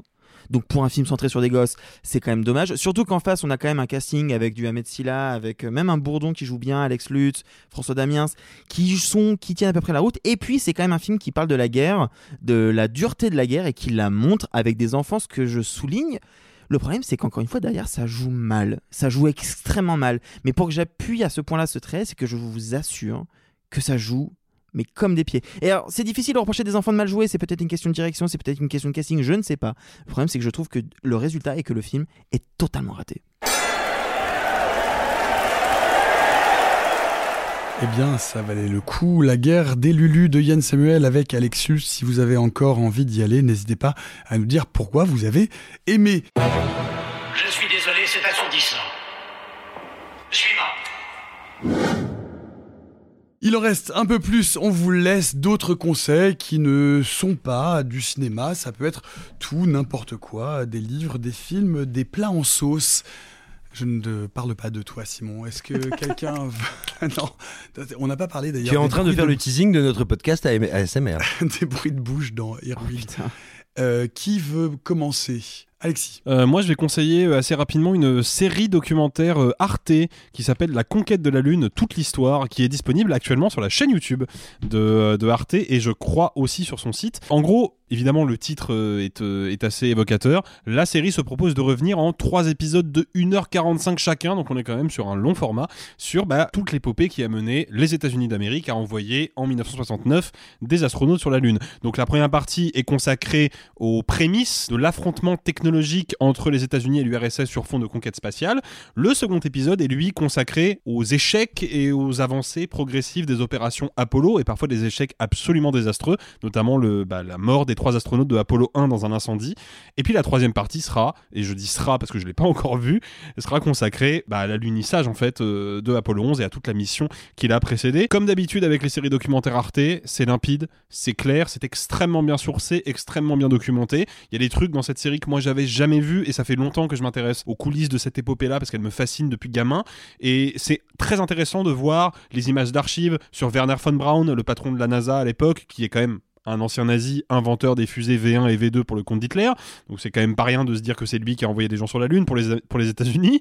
Et puis il y a plein d'intervenants en voix off. Il n'y a pas d'intervenant face cam, mais ça c'est quelque chose que je trouve vraiment intéressant parce que ça permet de ne jamais couper le fil de l'illustration euh, auquel on est confronté en tant que spectateur. Et c'est super, super enrichissant et super instructif. Donc si vous vous intéressez aussi à cette période, à mon humble avis, c'est un incontournable. Et euh, pour euh, compléter ce que je viens de dire, il y a un excellent livre que je vous conseille si vous aimez cette épopée lunaire, qui est un livre moi que j'ai dévoré à l'époque où j'étais encore à France Culture d'un camarade qui est Philippe Hénaré-Ross, qui est le, le rédacteur en chef de la revue Ciel et Espace, qui a compilé justement vraiment toute cette aventure spatiale. S'appelle Ils ont marché sur la Lune.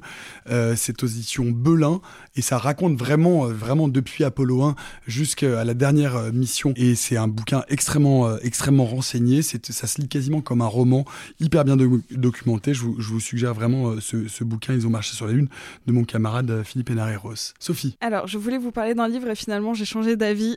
je vais vous parler aussi de vidéos, euh, mais sur YouTube. Si vous êtes abonné à l'incroyable plateforme euh, de streaming Wow, qui, rediffuse tout le contenu produit par euh, Drag Race UK, World, enfin tout, il y a vraiment toutes les saisons de tout. Donc vous pouvez voir actuellement la saison 15 de RuPaul Drag Race, mais sur YouTube, vous pouvez trouver The Pit Spot. Si vous ne savez pas ce que c'est The Pit Spot, c'est Bianca Del Rio, la gagnante de la saison 6, qui fait des reviews épisode par épisode avec des queens qui viennent épisode après épisode. Incroyable. Le premier, c'est le best-of de l'épisode 1 et de l'épisode 2 qui sont des épisodes complémentaires où elle est accompagnée de Jinx Monsoon, la winner des winners de la saison 7. Mon Dieu, ça existe. Et Ben, euh, ben de la crème. Ben de la crème. Voilà. Donc sachez que Incroyable. cette, voilà, je suis contente, il y a un heureux autour de la table. Je savais pas que ça existait. Mais oui, c'est incroyable. On Je regarde. Croyais Il y a des vaisseaux qui viennent de péter dans je, je- je croyais que, je croyais que Bianca elle avait été blacklistée quasiment par tout le monde parce qu'elle était trop méchante. Ouais, ben justement. Ah, trop bien. Alexis, on est d'accord qu'il parle dans un idiome. euh, Ah ouais, là, je je comprends pas pas, grand chose. pas. Incroyable. Et donc vraiment, ils font des reviews de tout, des challenges, des queens, des tenues,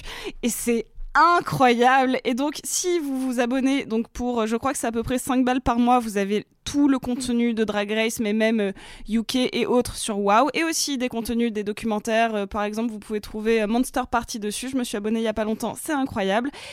Et donc vous pouvez regarder la saison 15 et donc vous pourrez regarder The Pit Spot présenté par Bianca Del Rio. Simon. Moi je voudrais vous parler du dernier roman euh, d'Aurélien Bélanger, Le XXe siècle, dont le titre euh, parfaitement mégalomane ne doit pas vous impressionner parce que c'est un trait d'humour. Aurélien Bélanger, c'est un des plus beaux et des plus grands quiproquos contemporains de la littérature française. Il a été présenté parce qu'il a entamé sa carrière par un essai sur Welbeck et parce qu'on aurait pu croire à l'issue de son premier roman que c'était quelqu'un qui feignait d'être froid. Bah on l'a beaucoup comparé à Welbeck. Or non, c'est un balsacien, c'est un balsacien diabolique, un balsacien pop, et c'est quelqu'un qui s'amuse à redéfinir, retravailler les grandes lignes de force de la contemporanéité française, mais aussi de la littérature française et de la culture pop qu'on a tous bouffé, comme quand c'est son cas et qu'on est, né en 1980, qu'on s'est tapé le Club Dorothée. Qu'est-ce que ça donne le XXe siècle? Ça donne un roman dans lequel des activistes d'extrême gauche, des profs de fac et des personnages dont je ne vous dis rien se mettent à partir à la recherche de manuscrits perdus et de secrets de Walter Benjamin, intellectuel, on pourrait presque dire secret et réservé à ceux qui s'intéressent normalement à la vie intellectuelle du XXe siècle.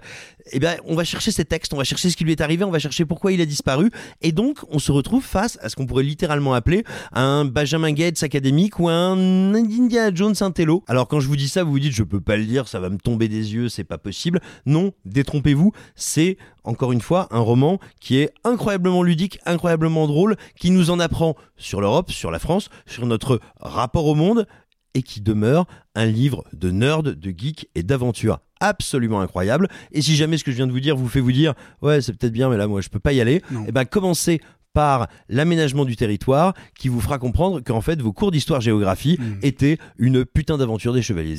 non, donne-moi ce bouquin parce que j'aime bien Drag Race, mais ça je veux absolument lire ça. Mais, Simon, je peux, me poser, je peux te poser une question? Parce qu'avec tous les films que tu regardes et ton emploi du temps, comment tu fais pour lire un bouquin par semaine? Non, il ne les lit pas, c'est pas vrai. ah, c'est ça le secret? Ah, ok. Ah, bah non, c'est facile. Déjà, dans le métro, je fais que lire. Ok. Et ensuite, tous les soirs, je lis à peu près 60 pages. Waouh. Et moi, j'ai un lit à balsacien chez moi. Oh, elle est bien. Bon, je suis pas sûr. euh, non, euh, vraiment, euh, passionnez-vous pour Aurélien Bélanger. Effectivement, c'est un, auteur absolument captivant.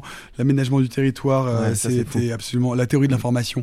Bref, ces romans sont passionnants. Ça peut avoir l'air érudit comme ça, mais c'est incroyablement pop. C'est des espèces de, de grandes fresques familiales un peu déglinguées. C'est une littérature totalement passionnante. Arthur euh, Moi, je voulais vous parler d'une série Netflix qui sort le, 20 janvier, qui s'appelle En Place, qui est la nouvelle série de Jean-Pascal Zadi. Zadi que l'on adore, d'amour, parce que c'est un futur grand du cinéma, vous verrez, je pense que j'aurai raison, et qu'il euh, est l'un des rares à savoir manier quelque chose que l'on fait pas très bien en France, à savoir le cringe. Le cringe, c'est, vous savez, cette sensation quand on a Michael Scott qui dit fait une blague extrêmement déplacée dans The Office. C'est la gêne. C'est la gêne, le malaise, le fait d'être mal à l'aise devant ce qui se passe devant nous. On, euh, on en parlait hors caméra tout à l'heure, c'est un peu ce qu'il y avait dans H quelque part. Je trouve qu'en France actuellement, peu de gens y arrivent et Jean-Pascal Zadi le fait parfaitement bien. En plus, en racontant des choses de notre société et avec un message politique. Souvenez-vous de Tout simplement Noir il y a 2-3 ans, qui était dans, dans le genre un peu un exemple. En place, c'est l'histoire d'un éducateur euh, dans une ville du 93 qui va, parce qu'il va interpeller son maire, le maire de sa ville, qui, est en fait le candidat PS à l'élection présidentielle, qui est joué par un Benoît Poulvord particulièrement excellent, qui va faire le buzz euh, avec son altercation et qui du coup va être emmené par les médias à lui dire mais il faudrait qu'il se présente à l'élection présidentielle. Et ainsi, ce, ce, jeune homme qui n'était pas du tout prédestiné à faire de la politique se retrouve... Et qui est interprété par Zadi. Qui est joué donc par Zadi, effectivement, euh, se retrouve un peu sur le, devant tout le monde, devant une, une Sandrine Rousseau jouée par Marina Foy. C'est très drôle, c'est six épisodes de 30 minutes, ça se consomme très vite, c'est pas parfait, il y a plein de défauts d'écriture, parfois c'est pas très malin, parfois c'est pas très subtil, parfois ça va trop loin. Mais alors, l'épisode 5 de débat politique en termes de gênance, je pense que vous ne verrez pas grand chose de mieux cette année. Vraiment, je, je vous le conseille. Ça se regarde vraiment très vite et c'est vraiment très drôle. Et c'est rare d'avoir ce genre de produit en France. Donc euh, Jean-Pascal Zadi, on l'adore. En place et c'est sur quelle plateforme? Netflix. Sur Netflix. Et euh, pour ce qui me concerne, euh, si vous connaissez bien sûr certainement Neil Gaiman, l'auteur notamment euh, de Sandman, de American Gods. Neil Gaiman est donc un de mes auteurs euh, favoris. Euh, L'un de ses derniers romans s'appelle L'étrange vie de Nobody. Euh, c'est publié chez Albin Michel en roman et ça a été transposé magnifiquement en bande dessinée comme beaucoup des, des- romans de Neil Gaiman, notamment Neverwhere. En l'occurrence, c'est publié chez Delcourt, l'intégrale de l'étrange vie de Nobody Owens, adapté par Craig Russell, Patrick Craig Russell. C'est- pas du young adulte, c'est vraiment, ce sont des contes ce sont vraiment comme des contes de Grimm pour adultes. C'est d'une poésie, d'une joliesse, d'une dureté, d'une cruauté absolument magnifique. Les dessins sont, il y a, une, une- tétrachie de, d'auteurs comme Kevin Nolan, euh, donc Tony Harris, Scott etc. Bref. La BD est absolument merveilleuse. C'est l'histoire d'un, petit garçon qui va être élevé euh, par des fantômes et par un vampire euh, qui va euh, développer sa vie dans, cette, dans cet univers un, peu morbide et qui va finir par, par trouver sa voie contre une sorte de, d'organisation qui veut absolument voilà, le retrouver pour le tuer. C'est d'une grande, grande poésie. C'est extrêmement joli. Ruez-vous sur l'étrange vie de Nobody Owens de Neil Gaiman et, Patrick Craig Russell chez Delcourt. C'est absolument euh, magnifique et bouleversant. Voilà, tout a été dit, c'est la fin donc de notre réalisé sans trucage épisode 2. Partagez-nous, répandez la bonne nouvelle autour de vous, harcelez vos amis, demandez des preuves d'écoute, des captures d'écran. Et sinon, fiches répondez-vous autour de la bonne nouvelle. Résumez et montrez-nous tout ça en commentaire sur nos réseaux sociales, euh, at RS sans trucage sur Twitter. Vous pouvez nous retrouver également sur Instagram. Si tout va bien, nous serons encore là la semaine prochaine pour une émission spéciale depuis le Festival international du film fantastique de Gérardmer en overdose de fromage fondu et de vin savoyard. Promis, on ouvrira la fenêtre de la chambre de Simon la nuit pour éviter toute explosion intempestive et le tout réalisé 100% sans trucage. Bye les amis et gloire à Yvette Horner. Oh, c'est pas humain, les salauds, ils m'ont épuisé. Au quatrième stop, il sera exactement 0h13 minutes. Oh la vache Moi je vais être en retard au lycée Oh, bah dis donc, t'es bien pressé, toi, toi. Ceux qui sont encore vivants, profitez-en pour le rester, allez-vous-en Arrivederci e buon viaggio Messieurs, il n'est de bonne société qui ne se quitte.